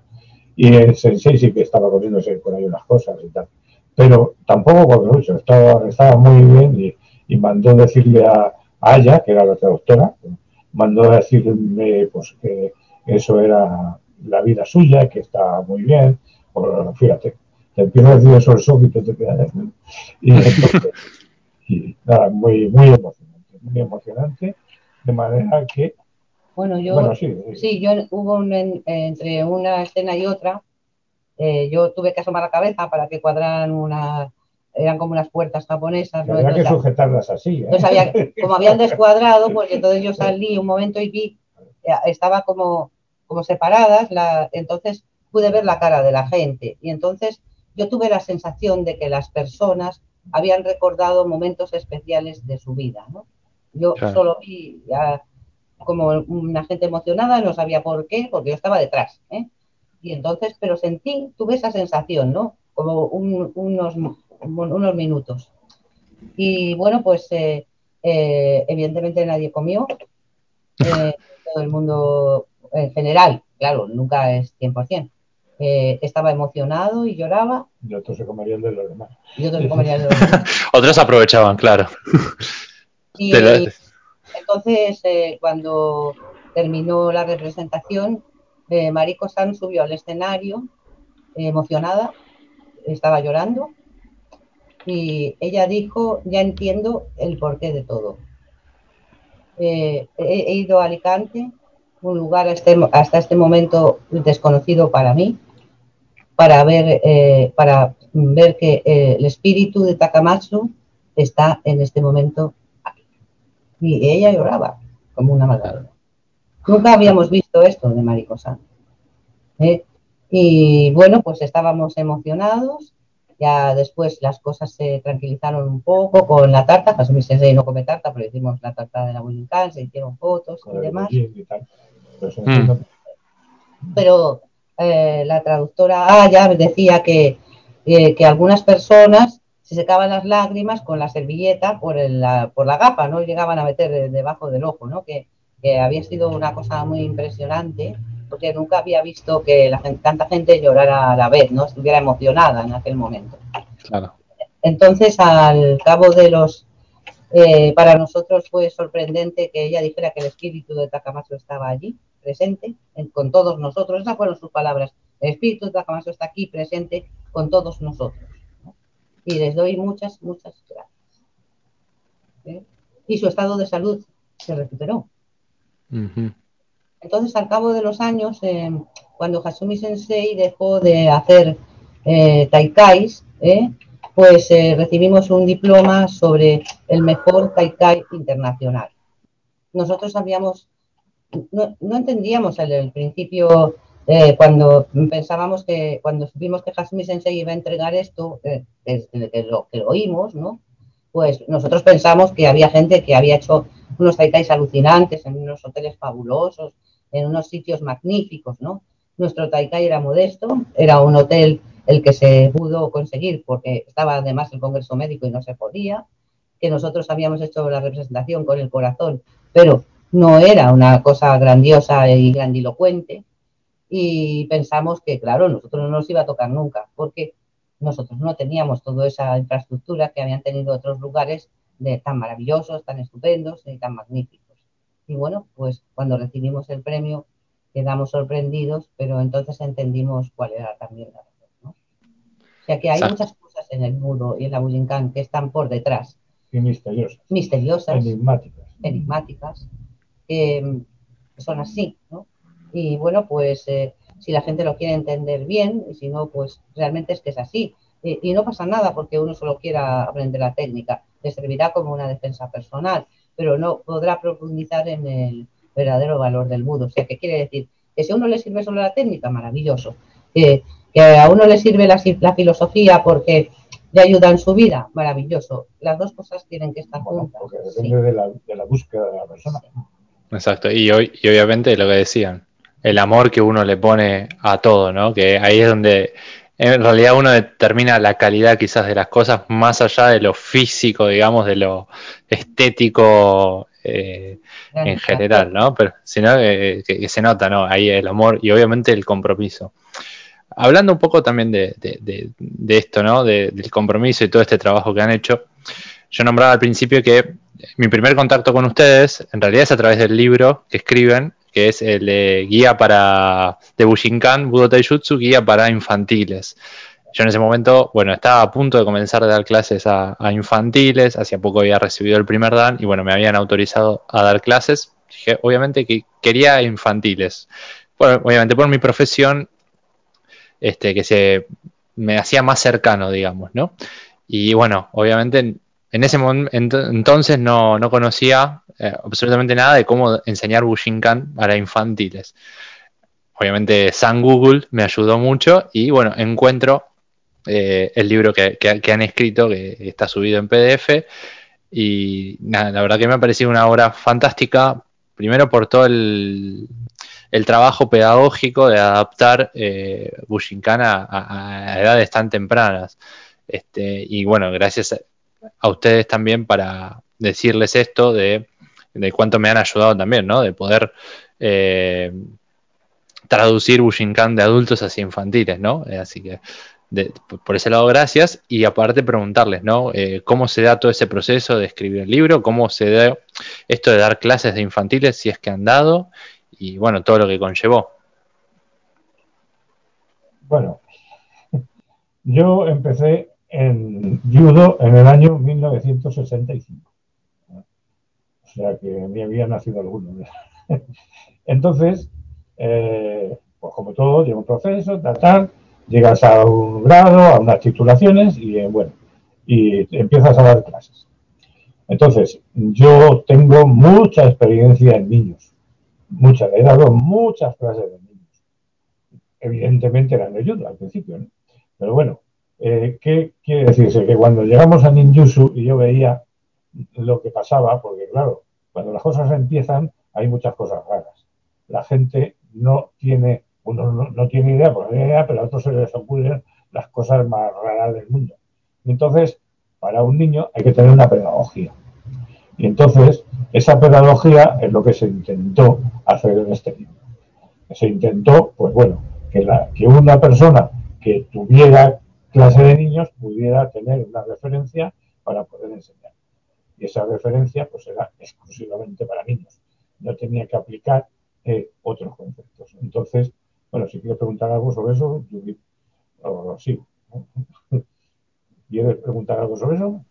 Bueno, lo, lo, habíamos estado hablando un poquito, eh, sobre todo el Kion Japo, eh, cómo, cómo se, se, ocurrió ¿no? de, modificar, eh, especialmente la segunda parte también, ¿no? Cómo llegar a, esa modificación. Bueno, el Kion Japo, como se hace mm, en adultos, o, se hace para todo el mundo, eh, conllevaba una serie de técnicas que yo no considero que sean adecuadas para un niño. Un, yo, a eh, bueno, en este caso, pero eran casi todo lusaciones, ¿no? Y entonces eh, esas lusaciones eh, pueden provocar un, un problema en un niño cuando está en desarrollo. Si por cualquier tontería se rompe algo, se lesiona, pues bueno, es más fácil que, le pase, porque los huesos no están todavía con, la, con el entorno adecuado. Entonces, yo pensé, digo, bueno, pues entonces cambiamos estas técnicas por cosas de proyección, con las proyecciones que también se hacen en Ninjutsu, y entonces pues eh, me valió para eso. Y luego eh, también eh, adecuar, o sea, adecuar las técnicas también, mm, ¿qué adecuar el sistema, adecuar el programa a un a un trabajo que tuviera una conexión y pudiera hacerse de una fuerza, de una forma seguida y tener unos, unos grados que los cuales los niños pueden progresar, porque, claro, si un niño empieza eh, con tres años y sigue toda la vida, entonces es cinturón negro a los cuatro. Entonces, todo eso tiene que tener pues eh, la idea de cómo, cómo poder resolverlo. Entonces, bueno, pues, básicamente era eh, el trabajo de juegos, adaptarlo al ninjutsu, porque el niño aprende jugando y entonces es una cosa importante. Y eh, con los juegos y con eh, adaptados pues, a las caídas, adaptados a las, técnicas, adaptados a la respiración, a todas esas cosas, pues bueno, pues yo pensé en que eso pues, podría ayudar a la gente. ese es el motivo del libro, nada más es otra cosa. Yo lo quise publicar, pues nadie lo quiso publicar. Porque me decían que eso, como no llevaba explosivos ni llevaba nada, pues no, no les interesa. Eh, qué error, porque la verdad que es una obra completísima, completísima realmente. Este, que, abarca todo, ¿no? Obviamente, no solo las técnicas, incluso recuerdo que también tiene como unas 10 promesas, eh, como un código. Este, eh, el respeto al padre, a los padres, a la naturaleza, no tomar drogas, una serie de cosas que, que una, ni niños ni mayores deben hacer. Entonces, eh, bueno, un poco de filosofía, un poco así, para que ese libro sí que lo tienes en seco, se lo mandé. Lo tienes mm. el original realmente lo tiene ahí. Pero bueno, que sepas que también se lo pueden descargar las personas que nos están escuchando. Está en PDF. Está en PDF y que, bueno, que lo pueden bajar y leerlo tranquilamente. No, es libre para todo el mundo. Claro, lo que pasa es que hay menos clases de niños. Eh, normalmente hay menos clases de niños. Pero eso también sirve para adultos. Ojo. Sin duda, sin duda, sin duda. De hecho, bueno, eh, yo a veces utilizo, o al principio utilizaba, los kamae que están dibujados y decía la postura del avión, que se refería al Hirechi Monji, cuando en ese momento no me podía acordar Hirechi Monji. Yo, como que ah, incluso hasta adultos sirve para seguir aprendiendo. ¿El niño para qué va a aprender? Hombre, está puesto el nombre, pero el niño entiende mejor eso. El oso, el avión, el monje, tal, lo entiende mejor. Eso es entonces, pues para eso es, para, que sea una cosa que sea válida. Y cuando se lo mandó al Soque, de los libros los recibió el Soque los dos, dijo, es un libro muy importante para niños y también para adultos. Eso puso.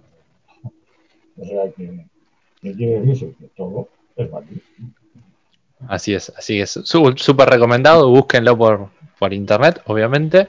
Eh, y obviamente muchísimas, muchísimas gracias por ese material. Es más, si nos dan permiso, podemos poner el link en, el, en la descripción de YouTube para que la gente lo tenga a mano.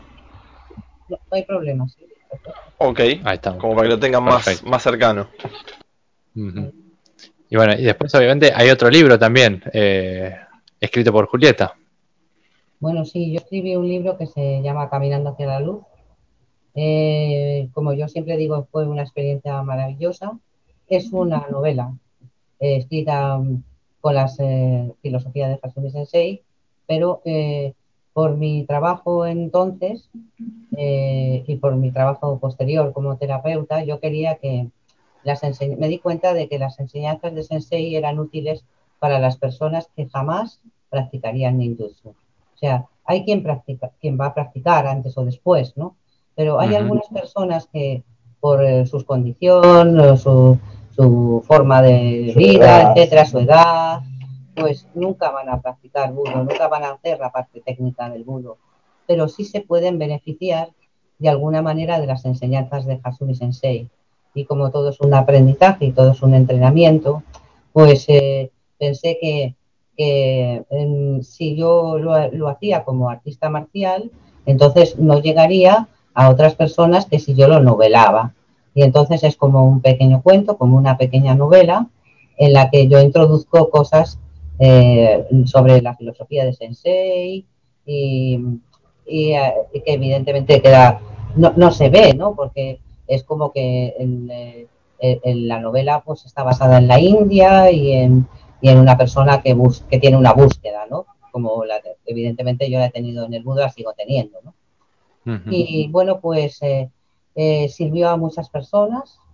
Eh, sorprendentemente, no, yo no sabía el resultado iba a dar y recibí muchas cartas de, gente de diferentes lugares del mundo. Y después eh, muchas personas quisieron adquirirlo, el, libro se agotó y entonces estamos buscando la fórmula también o de reeditarlo o hacer como con el de José María, pues bueno, pues de alguna manera que la gente lo pueda leer, ¿no? porque quizás también sirva para ayudar a otras personas. Yo pienso que si sirve es maravilloso y no tengo ninguna eh, razón económica para ello, sino que eh, creo que es importante, si es importante para ayudar a los demás, pues también para mí lo es. Porque en, mi vida yo me he dedicado a ayudar a los demás siempre. Es como que mi vida, mi vida está causada así, de una forma o de otra no solo con el budo, sino con mi propia profesión como, cuando profesora, cuando eh, terapeuta. Y creo que em, en realidad eso es la filosofía del budo, ¿no? Hasumi Sensei siempre dice que ayudes a los demás, ¿no? Y Takamasu Sensei también lo decía. Decía, siempre ayuda, siempre ayuda y un día, cuando llegue al final de tu vida, tú recibirás tu, recompensa, ¿no? Por decirlo así. Quiere decir que cuando pasen muchos años realmente la recibirás.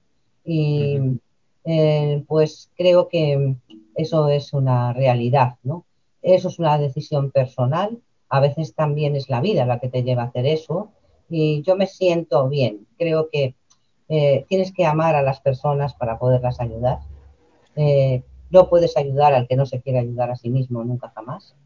Eh, pero si realmente pones el corazón y las amas de verdad, entonces eh, a veces sucede, como estábamos hablando antes, eh, sucesos misteriosos y milagrosos, ¿no? Y es una satisfacción personal que no está pagada con ningún dinero. Aparte de que yo no sea una persona interesada por el, por el dinero, sino evidentemente tendría muchísimo dinero, es de cada uno tiene que buscar lo que quiera, ¿no? Entonces yo sobre esto no me meto, si uno quiere ser súper rico, si quiere ser sé cada uno tiene que buscar su vida, ¿no? Pero para mí esa satisfacción personal es tan, tan inmensa que creo que jamás podría pagarlo ni, ni me podrían pagar. Creo que eh, es una cosa especial para mí, ¿no? Entonces, esa es mi vida. Eh, yo creo que la vida de cada uno es de una manera y de una forma. Y bueno, pues eh, siempre ha sido así y seguirá siendo así. Y bueno, cada uno elige lo que quiere. Y creo que es muy importante transmitir a las personas la filosofía de Hasumi Sensei para sobrevivir, eh, para ser felices y para que se den cuenta de que cuando uno hace budo eh, es para que cuando llegue a casa esté bien con su novia, con su mujer, con sus hijos, eh, para que uno se sienta bien en su trabajo, sea el trabajo que le gusta o no. Porque si tenemos un trabajo que no nos gusta, tenemos que realmente creernos que nos gusta. Porque si no, no podremos hacerlo. O sea que todo tenemos que cambiar y, como dice el Budo de Hasumi Sensei, transforma lo negativo en positivo y entonces haz. Busca la búsqueda. Está realmente todo ahí. No, no hay nada nuevo. Pero quizás eh, eh, mi misión ahora eh, en, el Instagram, es transmitir a las personas que hay una esperanza, que realmente uno puede superar las cosas difíciles de la vida. Todos hemos tenido cosas duras y difíciles. Cuanta más años tienes, pues más cosas has pasado también has tenido cosas muy buenas, pero esas cosas muy malas y muy buenas son pocas. En realidad, eh, la vida pues está llena de pequeñas cosas que hay que aprender a descubrir y a disfrutar cada día, ¿no? Y, que cada día aprendamos a, eso, a, yo soy feliz, me levanto cada día con una sonrisa y las personas piensan que no es verdad. Incluso he llegado, algunas personas han llegado a pensar que yo me reía de ellos. Yo no me río de ellos, yo me siento feliz y eso es lo creo que es lo más importante que yo debo de transmitir, ¿no? Entonces, yo me olvido que algunos piensan que, que, si piensan que yo se creen que yo me río de ellos, pero porque si yo estoy pendiente de las críticas de los demás, entonces no voy a poder hacer lo que necesite hacer. Y como dice Kasumi Sensei, pues tú debes de pasar de las críticas de lo que piensen nosotros sobre. Exacto, exacto. Eh, comenzamos hablando del libro, un poco de Julieta, y terminamos hablando un poco de la vida en general y, un poco de lo que ya habíamos nombrado antes, ¿no? Que uno tiene que obrar siempre de corazón, con las mejores intenciones, eh, a pesar de lo bueno, a pesar de lo malo, y que obviamente va a haber siempre alguien que opine para bien o para mal. Exacto, y que no hay que preocuparse. Hablabas de lista. Hablabas de lista. Sí. Dice una cosa: el ninja y el corazón de servicio que quiere decir siempre de servir a los demás. A veces yo no leído un libro y está mal traducido, porque pone el ninja y el corazón servir, no, y el corazón de servicio, ¿eh? de ayuda a los demás, porque ahí eh, las personas pueden tener una vida agradable, pero hay veces en que no es así. Y cuando no es así, el espíritu del ninja, del shinobi, es el que te puede relanzar en la vida. Eh, es lo que te puede dar alegría, porque ya sabemos que, que tiene que haber dolor y placer puede haber y, tienen, y están conectados. Sí. Están, entonces, eh, la gente tiene que pasar. Sensei nos dijo una vez: mira, eh, hay que pasar sacrificios y hay que sufrir para luego encontrar o, comprender las cosas. Sí, porque dice que cuando el sufrimiento es cuando realmente lo que tú aprendes con el sufrimiento no se te olvida nunca. Entonces es como algo que tú tienes que pasar. Eh, por eso también hay que aprender a defenderse de los enemigos, claro, por supuesto. O sea, no, tiene que ser tonto. O sea, que, hay que saber que las cosas son así, ¿no? Pero que a veces la defensa más bien es dialéctica, no de no, enfrentamiento físico. Sí. Más bien. Exactamente. que, hay que aprender a defenderse, hay que aprender a, saber luchar, eh, a tener la fuerza suficiente para eh, conseguir un sueño. Y conseguir un sueño lleva un proceso que bueno, no voy a explicar aquí porque sería larguísimo de explicar, sería largo porque realmente lleva un proceso. Eh, pero eh, tú tienes que saber que si tú quieres conseguir un sueño, lo que sea, un trabajo, eh, una familia, una pareja, eh, lo que sea en la vida, ¿no? Eh, los sueños se hacen realidad, pero tú tienes que tener el suficientemente, el suficiente, primero tienes que creer con el corazón y con el alma que lo quieres. Y después tendrás que pasar un proceso en el cual tendrás que luchar por tu sueño. Y entonces ahí hay que ser capaz de tener paciencia, todo eso habla el budo, ¿eh? ¿eh? de, saber aguantar, porque te van a ir sucediendo unas pruebas para que la vida te pregunta, ¿lo quieres de verdad o no lo quieres? Exacto. ¿Eh? Exactamente. Eh, la vida, Dios, lo que quieras, te lo va a preguntar. Y tú vas a tener que, que soportar eso para conseguirlo. Pero no hay nada imposible.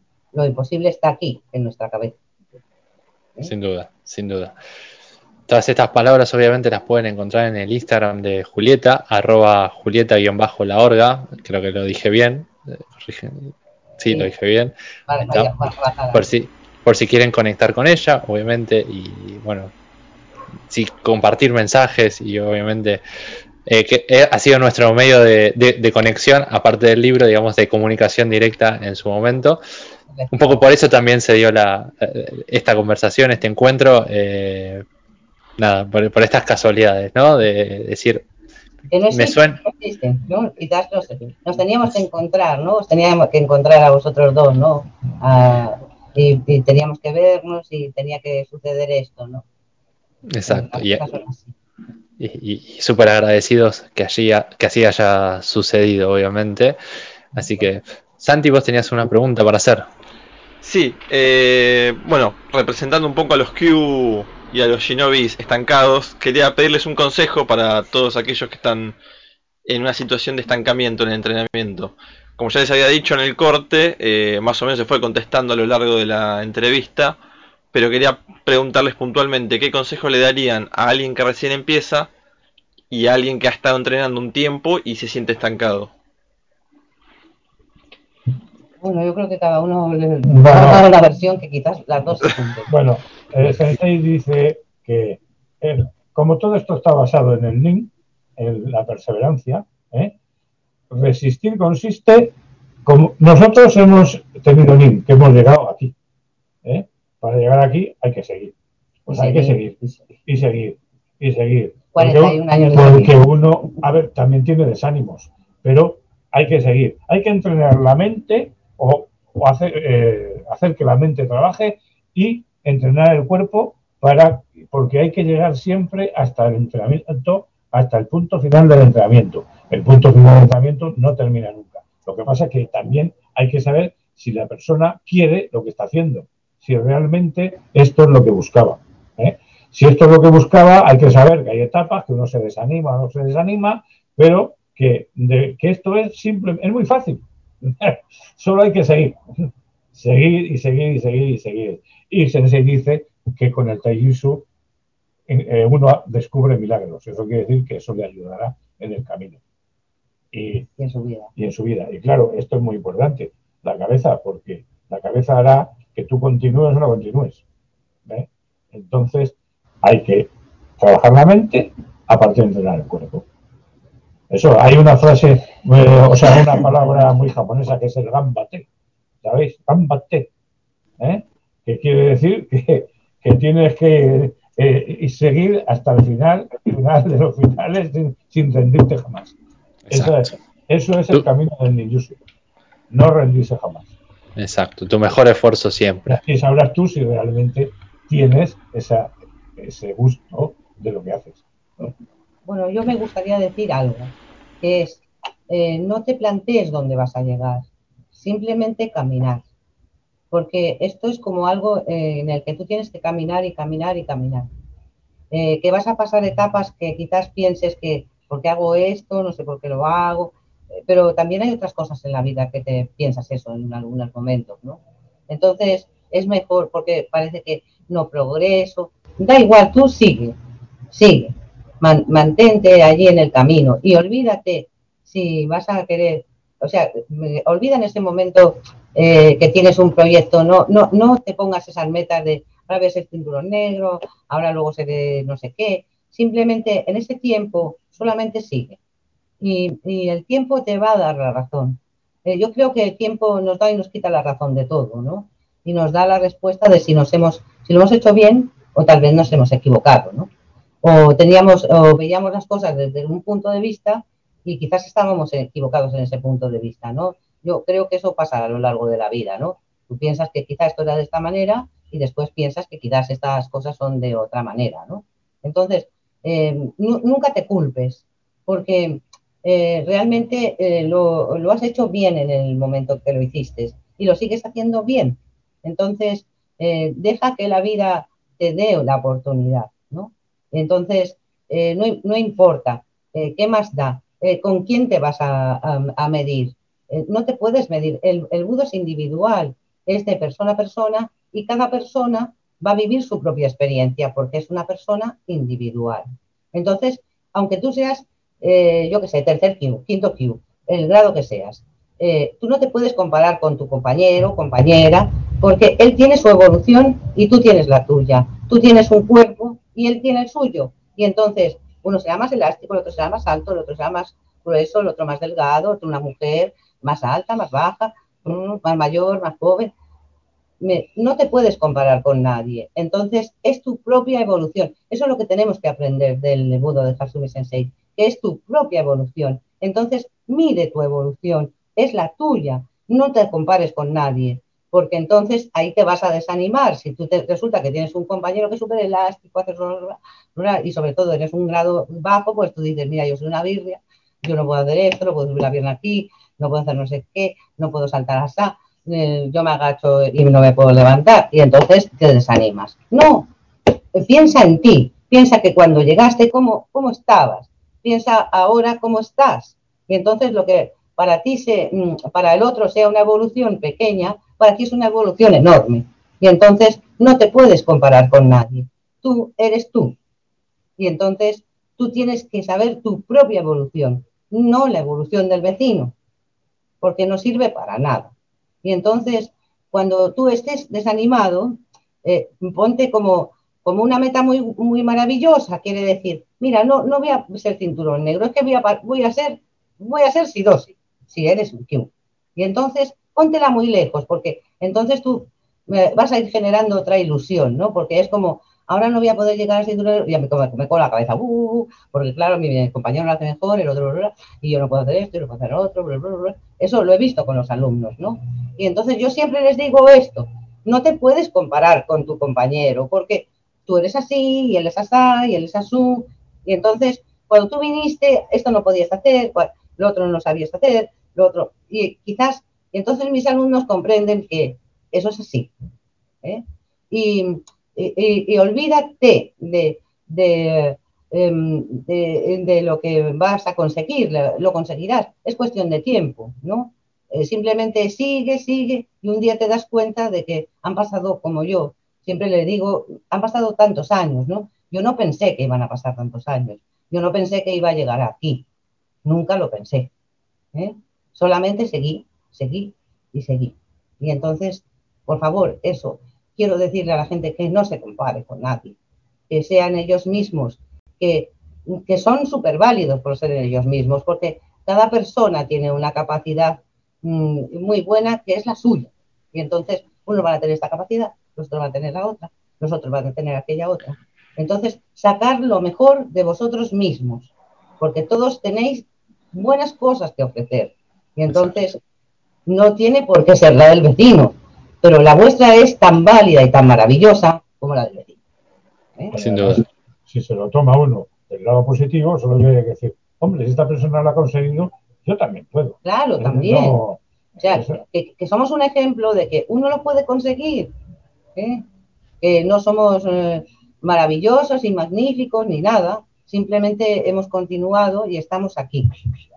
Y tenemos mucho que aprender, ¿no? Es como yo siempre pienso, Dios mío, es que no tengo suficiente con esta vida para poder aprender algo, necesito más. ¿eh? Cada día pienso que me falta más por aprender, ¿no? Cada día pienso que tengo más eh, que aprender para poder enseñar. O sea, es como, es como, yo tengo que aprender y, tengo que enseñar, ¿no? Y creo que eso es lo que yo debo de hacer, ¿no? Y, pero es que me falta tiempo, ¿no? Cada vez me doy cuenta de cuántas o que, cada día sé menos cosas, ¿no? Es como es esa sensación de, de,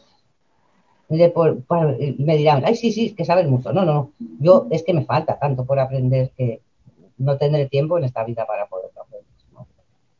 Creo que es lo más importante. Entonces, todos sois maravillosos, todas sois maravillosas, por favor. ¿eh?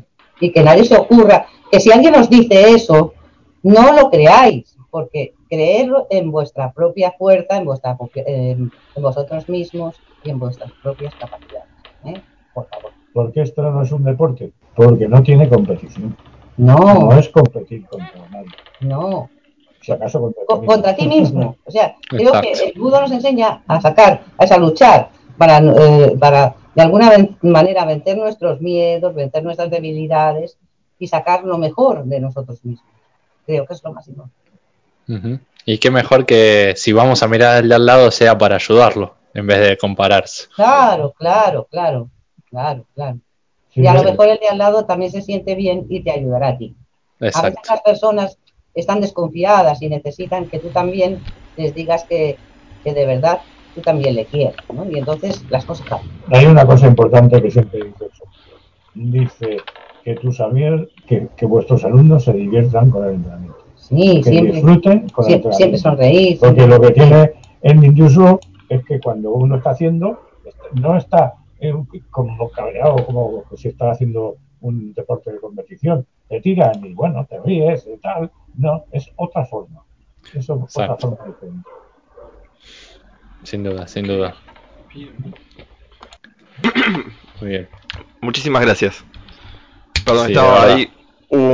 les están dando un agradecimiento muy grande en el chat, sobre todo, bueno, por estas palabras y lo que fueron contando de las, las anécdotas del soque, que a la generación más temprana por ahí no les llevo tanto tanto estos estas situaciones. Ahí, eso lo dice Kokoro, Kokoro Shinryu, eh, perdón la, mala lectura, Kokoro Shinryu, dice específicamente los que somos de una generación de Bushinkan más tardía, ah, nos hemos perdido muchas de estas anécdotas de Soke, así que mil gracias por estos momentos de Kuden tan valiosos. Abrazos desde Madrid a todos.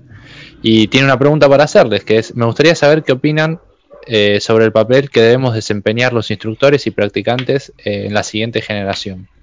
Ah, pero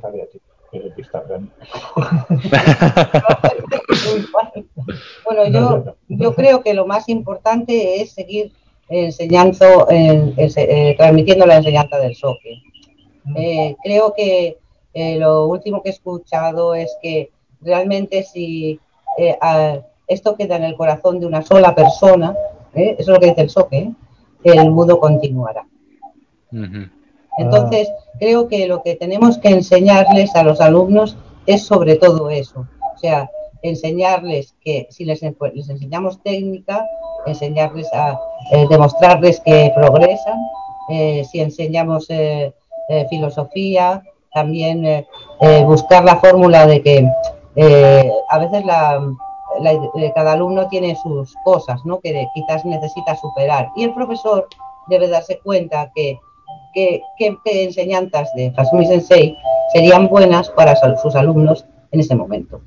Entonces, quizás eh, si buscamos esas enseñanzas, estaremos ayudando a los alumnos y los alumnos estarán ayudando a su familia, a sus amigos. En realidad es algo que es como una rama muy grande que se extiende, ¿no? Y aunque penséis que Quizás da igual que uno tenga dos alumnos, tres, cuatro. No, no es importante, porque ellos mismos van a extender la rama, no es como algo que se extiende, se extiende, se extiende, se extiende. Eso no es importante, pero sí es importante para el instructor, para que no piense, solo tengo tres. Solo tengo tres. Tres personas, eso es un tesoro también para transmitir. A ver, eh, hay gente que tiene mucha gente y otra gente que tiene diez o doce.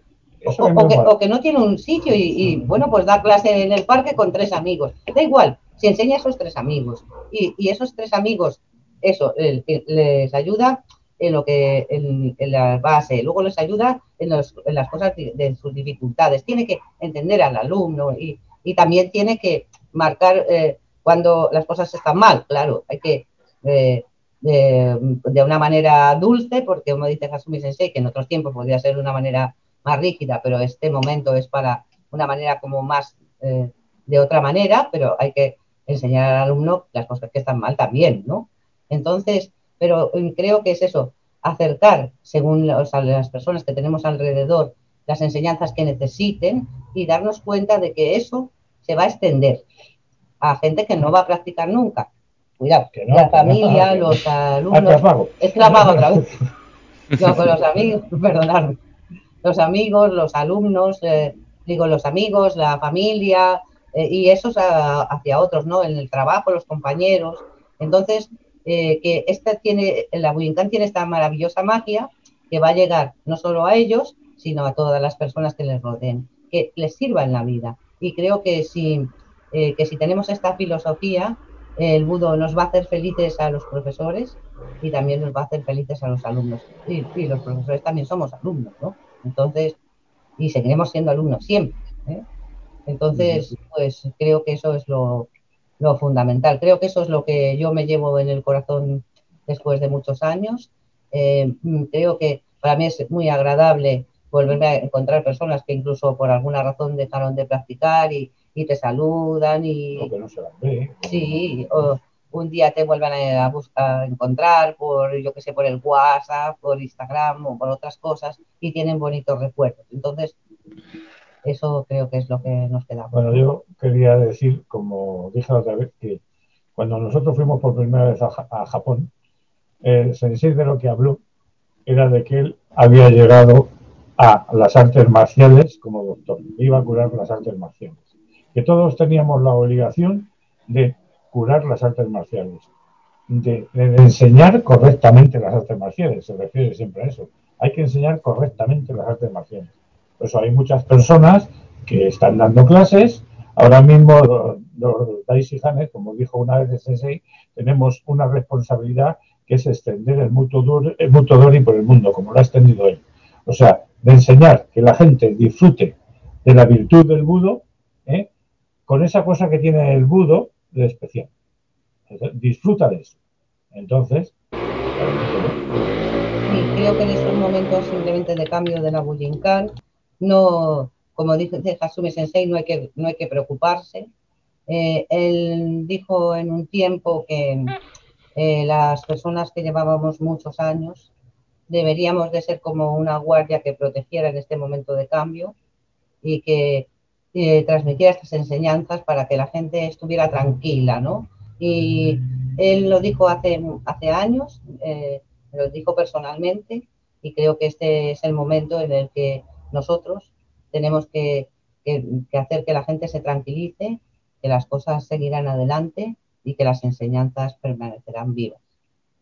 ¿Sabéis lo que es Nimpu Goro ni Masari? Podés eh, traducirnoslo. Eso es caminar en el limpo con el espíritu y el corazón correcto. ¿Eh? Entonces, pues es la, expresión de, del Minyusu. Exactamente.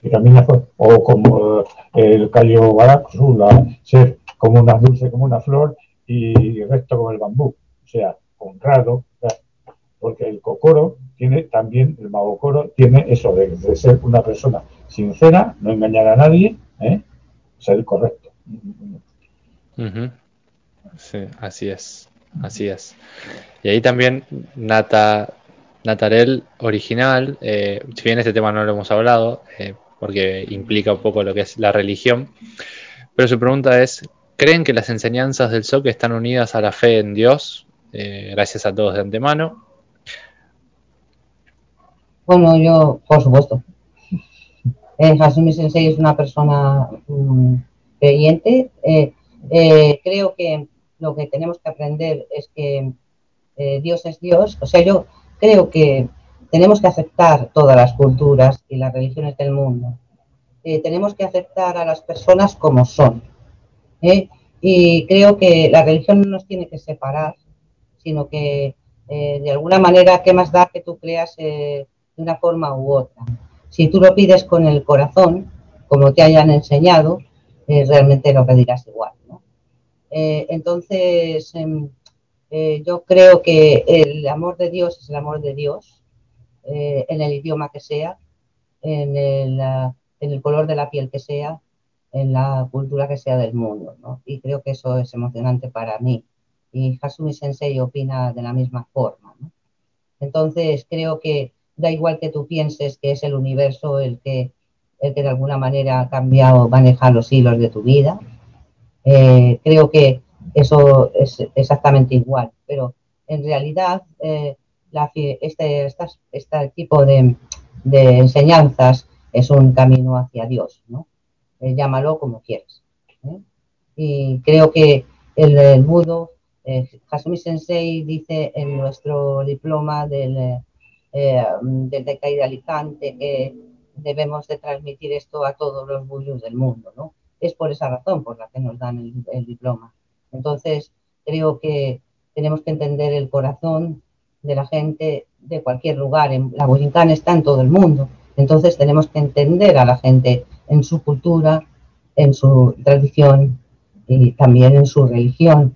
¿eh? Aunque nosotros tengamos otra diferente y otro pensamiento distinto porque ellos también nos aceptarán con nuestra cultura y nuestra religión si nosotros lo hacemos así. Suprimiendo los extremismos y esas cosas. Exacto. o sea, realmente el ninjutsu tiene ese componente Es la búsqueda del camino hacia Dios, hacia la luz, hacia como queráis llamarlo. Eso como el que cree, el que no cree en nada está creyendo, porque la nada es una creencia eso es en, en ninjutsu es el mu. claro. ¿eh? Exacto, exacto. Ahí va. Bien. Eh, bueno. después mandan saludos desde Panamá. Sí, desde Panamá. Patricia y Fumio, ¿puede ser? ¿Los conocen? Bien, les manda un saludo. Y desde Alemania también les manda. Una alumna de ustedes. María Mar, ¿puede ser? No, desde, Almería, Santi. Ah, Alex. Pará, tengo el chat muy lejos, Javi, ah, disculpame. Leí Alemania. Soy alemán.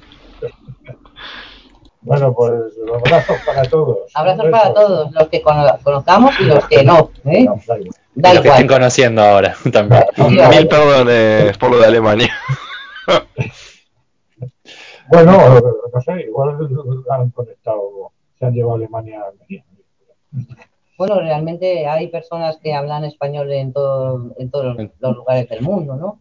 O Exacto. O sea, que, que, por alguna razón pertenecen a algún país que habla español o, bueno, porque conocen el idioma, entonces nos pueden ver desde cualquier sitio, ¿no?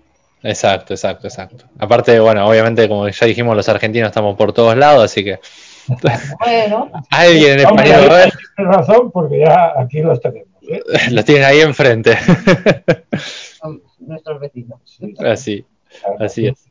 Esperemos que sean buenos, eh, sean buenos. Sí, sí, son, sí, son. Ahí va, buenísimo. Ahí está. Buena gente. Bien.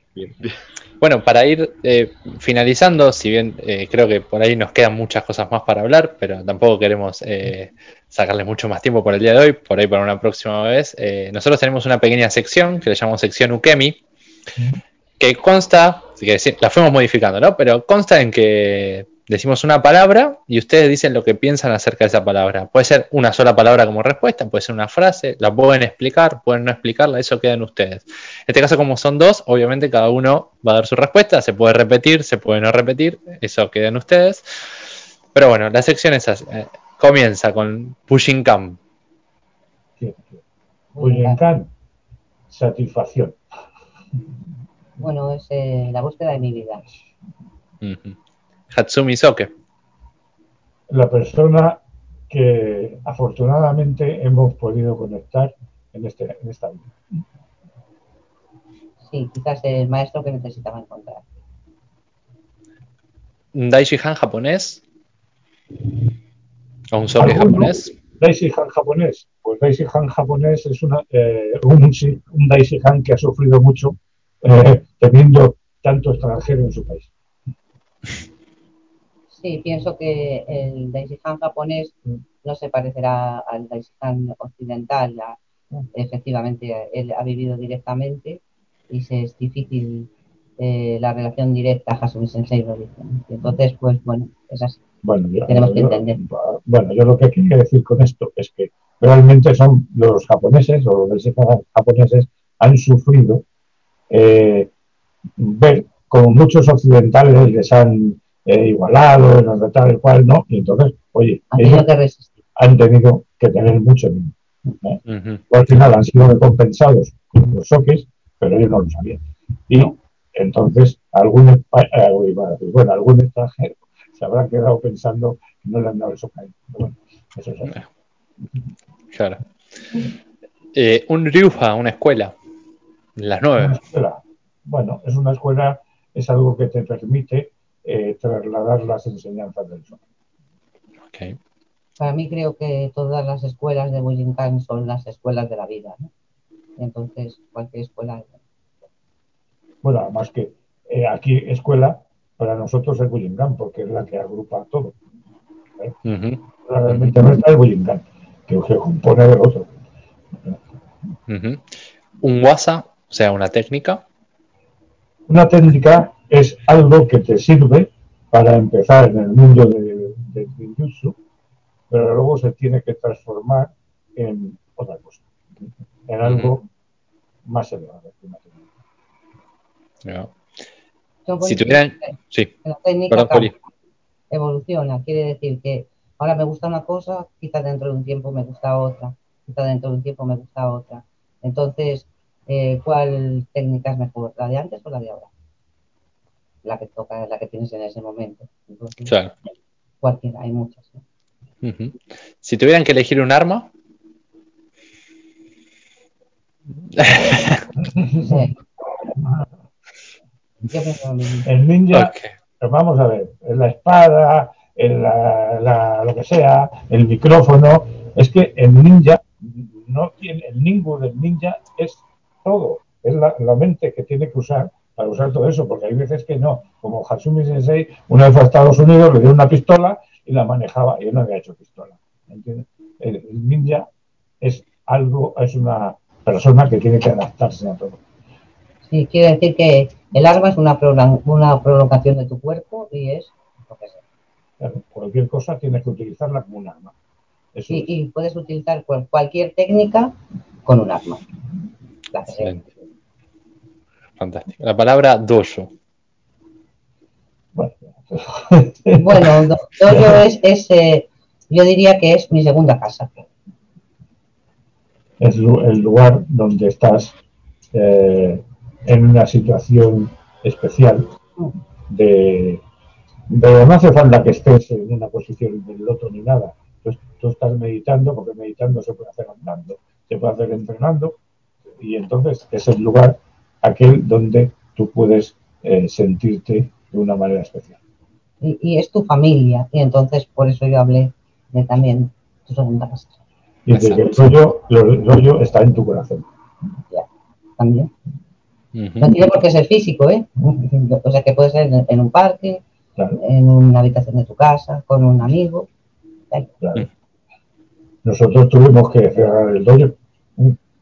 O sea, el dojo que teníamos lo cerramos. por ahora, por la pandemia, pero bueno, tenemos un lugar para volver a empezar Claro. de nuevo. Claro. Pero hasta ahora estamos eh, entrenando al aire libre, no pasa nada. al aire libre, en casa, donde sea. Por eso se, se dice que el, el Lo llevas dojo tú. está donde está tu corazón. Excelente. Eh, una frase, tanto en español como en japonés o en cualquier otro idioma, que quieran o que tengan ahí de cabecera. El corazón rige todos tus actos. Es que hay tantísimas. ¿no? Pero siempre vamos a terminar con el cocoro, con la Kokoro, felicidad, con el- con el. Entonces, Sí, creo que, eh, claro, Kokoro en japonés abarca muchas cosas, ¿no? Pero yo diría quizás eh, simplemente eso. Eh, eh, a mí me gusta eso del, eh, del corazón de una flor, digo, el espíritu de una flor, de poli, el. Corazón de flor, espíritu de bambú. De espíritu de una flor, sí, Ahí va. Kahochi Kusei. Ok. perdóname, sí, ¿Un lugar de Japón? un lugar de Japón. A nosotros no nos gustaba nada. sí. Porque no, no por ser una cosa turística, porque por ser una cosa turística hay muchos. pero realmente nuestros pasos siempre nos dirigían a nada. Y, bueno, importante para nosotros. Nosotros cada vez que llegábamos a Japón pensábamos que, que, estábamos allí ya. O sea, que era como si no nos hubiéramos ido y... fuera como, como, como, decimos aquí, ¿no? En el barrio de al lado, en el lugar de al lado, ¿no? No sé cómo lo decimos nosotros. ¿no? O sea, como, como si estuviera en la misma ciudad y bueno, pues pero unos pasos más allá, ¿no? Esa es nuestra sensación. Claro. Incluso algunas veces puedes oler. Sí, recordar el olor. de Japón. Porque es muy característico. y a lo mejor hay un, una vez que hay humedad y sale, ¿cómo se llama? Rocío, eso que sale Bueno, y huele. Entonces, mm. recuerda a Japón. Exacto. Que Japón siempre está cerca, a pesar de todo. Mira, el sensei siempre nos lo decía, dice, no vais a poder venir, siempre pienso que estáis conmigo. Y pues ahora, ya está. Mejor que eso, no. Claro. Porque claro, todas las veces, eh, si tú trabajas y tal, pues tú no puedes ir a Japón.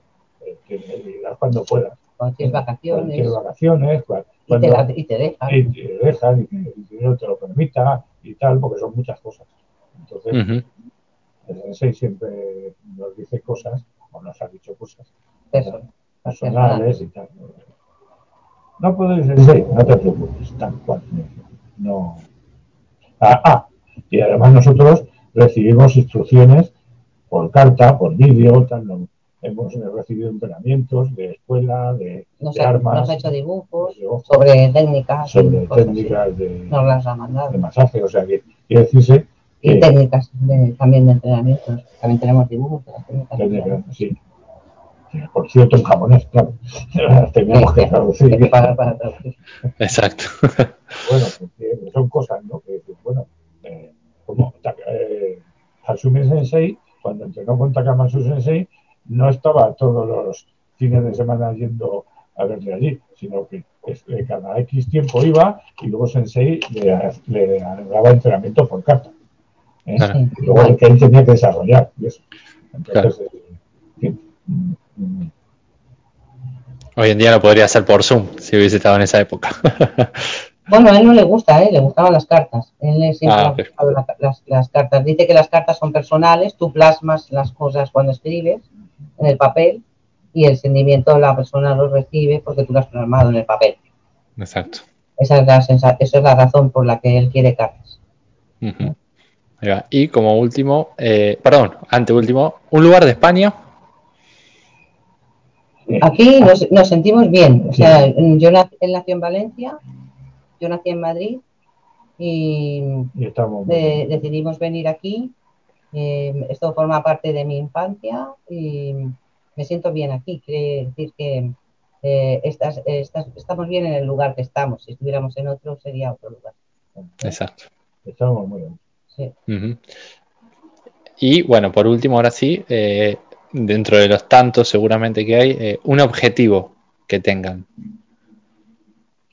Eh, mira, hace muchos años que quizás las personas tienen que entender un poco esto, porque los alumnos me preguntaban esta semana precisamente sobre esto. creo que hace muchos años que ya no planeo qué voy a hacer mañana no sé lo que voy a hacer mañana. ¿no? Hasumi Sensei vive así. Él dice que soy como una marioneta movida, movida por hilos invisibles. Y mm, estamos acostumbrados a planificar demasiado. Y un día eh, mi vida empezó a cambiar de tal manera que si yo planificaba cosas absurdas, como tengo que ir al supermercado mañana, pues no sé qué cuántas cosas pasaban y no podía ir al supermercado mañana. O tengo que ir a comprarme una camisa eh, llevo dos semanas y no es imposible que pueda ir a comprarme una camisa o a tomarme un café con una amiga o lo que sea, ¿no? Un té o lo que sea. Eh, entonces eh, me empecé a dar cuenta de que tenía que dejar que la vida planificara para mí. Entonces, o que Dios planifique para mí, ¿no? Por decirlo así. Y entonces, pues, las cosas surgen y yo disfruto de lo que la vida me da cada día, ¿no? Entonces no hay ningún objetivo a largo plazo. El objetivo a largo plazo es el mismo de hoy de mañana y se va creando así. Entonces, el objetivo de ahora es enseñar, eh, como os estoy diciendo, las cosas de las, eh, transmitir las enseñanzas de Hasumi Sensei en Instagram. Eh, yo sentí que era lo correcto en este momento con lo que Hasumi Sensei había dicho y de momento yo sigo allí. Y entonces ese es mi presente, no sé lo que será mañana, no, no lo puedo saber. Pues vivir felizmente. Vivir, eso es simplemente. Vivir felizmente.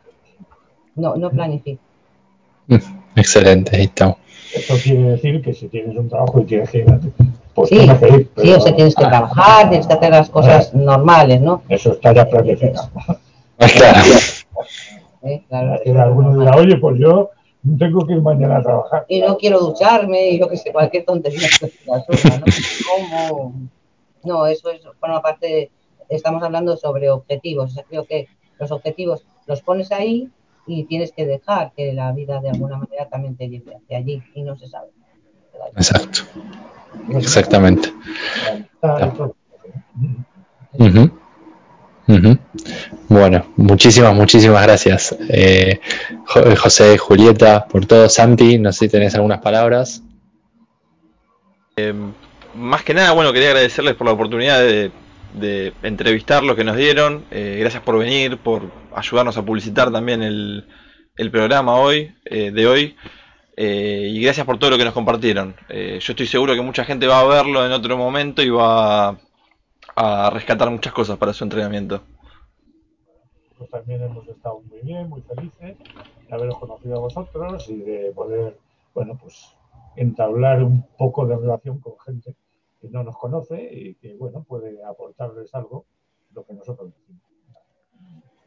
Yo me siento muy feliz de haberos conocido, de, de estas cas- casualidades que han surgido y bueno, pues eh, creo que eh, ha sido una bonita vivencia hasta antes de empezar y ahora en este tiempo, en este, en este rato que hemos estado juntos ha sido maravilloso y bueno, pues creo que ahora he encontrado unas personas con las que también podemos volvernos a comunicar tranquilamente en privado, y que para mí ese, eso siempre es una cosa muy satisfactoria, muy agradable y bueno, pues eh, quiero agradecer a todas las personas que hayan visto y que vean este, este, este cuando se transforme en vídeo, ¿no? que lo puedan ver, pues eh, de alguna manera Los que lo han oído. lo que lo- lo- los que lo han escuchado, los que lo escuchen, que si les sirve para algo, yo siempre estaré agradecida por ello, ¿no? Me siento feliz por esta razón, ¿no?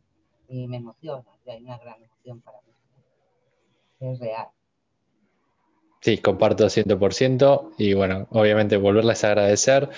Hemos hablado de todo un poco, desde los comienzos, como dije, han sido uno de los pioneros, eh, bueno, han organizado Taikai para Soke, bueno, obviamente también le han transmitido esto a, sus dos hijos, a, a Jorge y Javier, que ojalá en algún momento también los pongamos tener acá también en la transmisión. Y ya hacemos la familia completa, la familia ninja. Una de las cosas que me quedó comentar, bueno, cuando pongo el nombre de mi dojo, Kazoku, que significa familia, un poco estaba inspirado también en las fotos que había visto eh, en el libro de, José de, la guía para infantiles, ¿no? Que había visto como, bueno, lo nombra a, Soke con sus tres hijos ficticios de la serie Shiraiya, y bueno, obviamente había visto eh, a su familia en su momento, que quizás los chicos eran más chicos, y también me hacía pensar, ¿no? Todo esto como Bushinkan eh, debiera eh, funcionar como una familia, ¿no? Con sus cosas buenas, con sus cosas malas, con sus peleas, con sus arreglos, pero como una familia al fin y al cabo, ¿no? Donde el hilo conector sea, sea el amor. Así que nada, muchísimas, muchísimas gracias por esta conexión. estamos muy, muy felices Es- de haber participado en esto. De, de, de todo corazón, de verdad. Así que agradecemos también a todas las personas que estuvieron prendidas en línea y las que van a estar viéndolo nuevamente, las que estuvieron comentando, las que estuvieron preguntando, las que estuvieron haciendo, obviamente compartiendo todo esto. Y bueno, nada, obviamente como siempre la idea es compartir todas estas, todas estas voces a, a estos bushus, eh, sobre todo los que han sido los pioneros y los que tienen muchísima, muchísima experiencia. Y como les decía al principio, eh, una gran calidad humana eh, para compartir y transmitir. Así que muchísimas, muchísimas gracias y bueno, nos estamos viendo pronto. Vale, un abrazo. Eso, un abrazo, un abrazo. Un abrazo enorme. Un abrazo.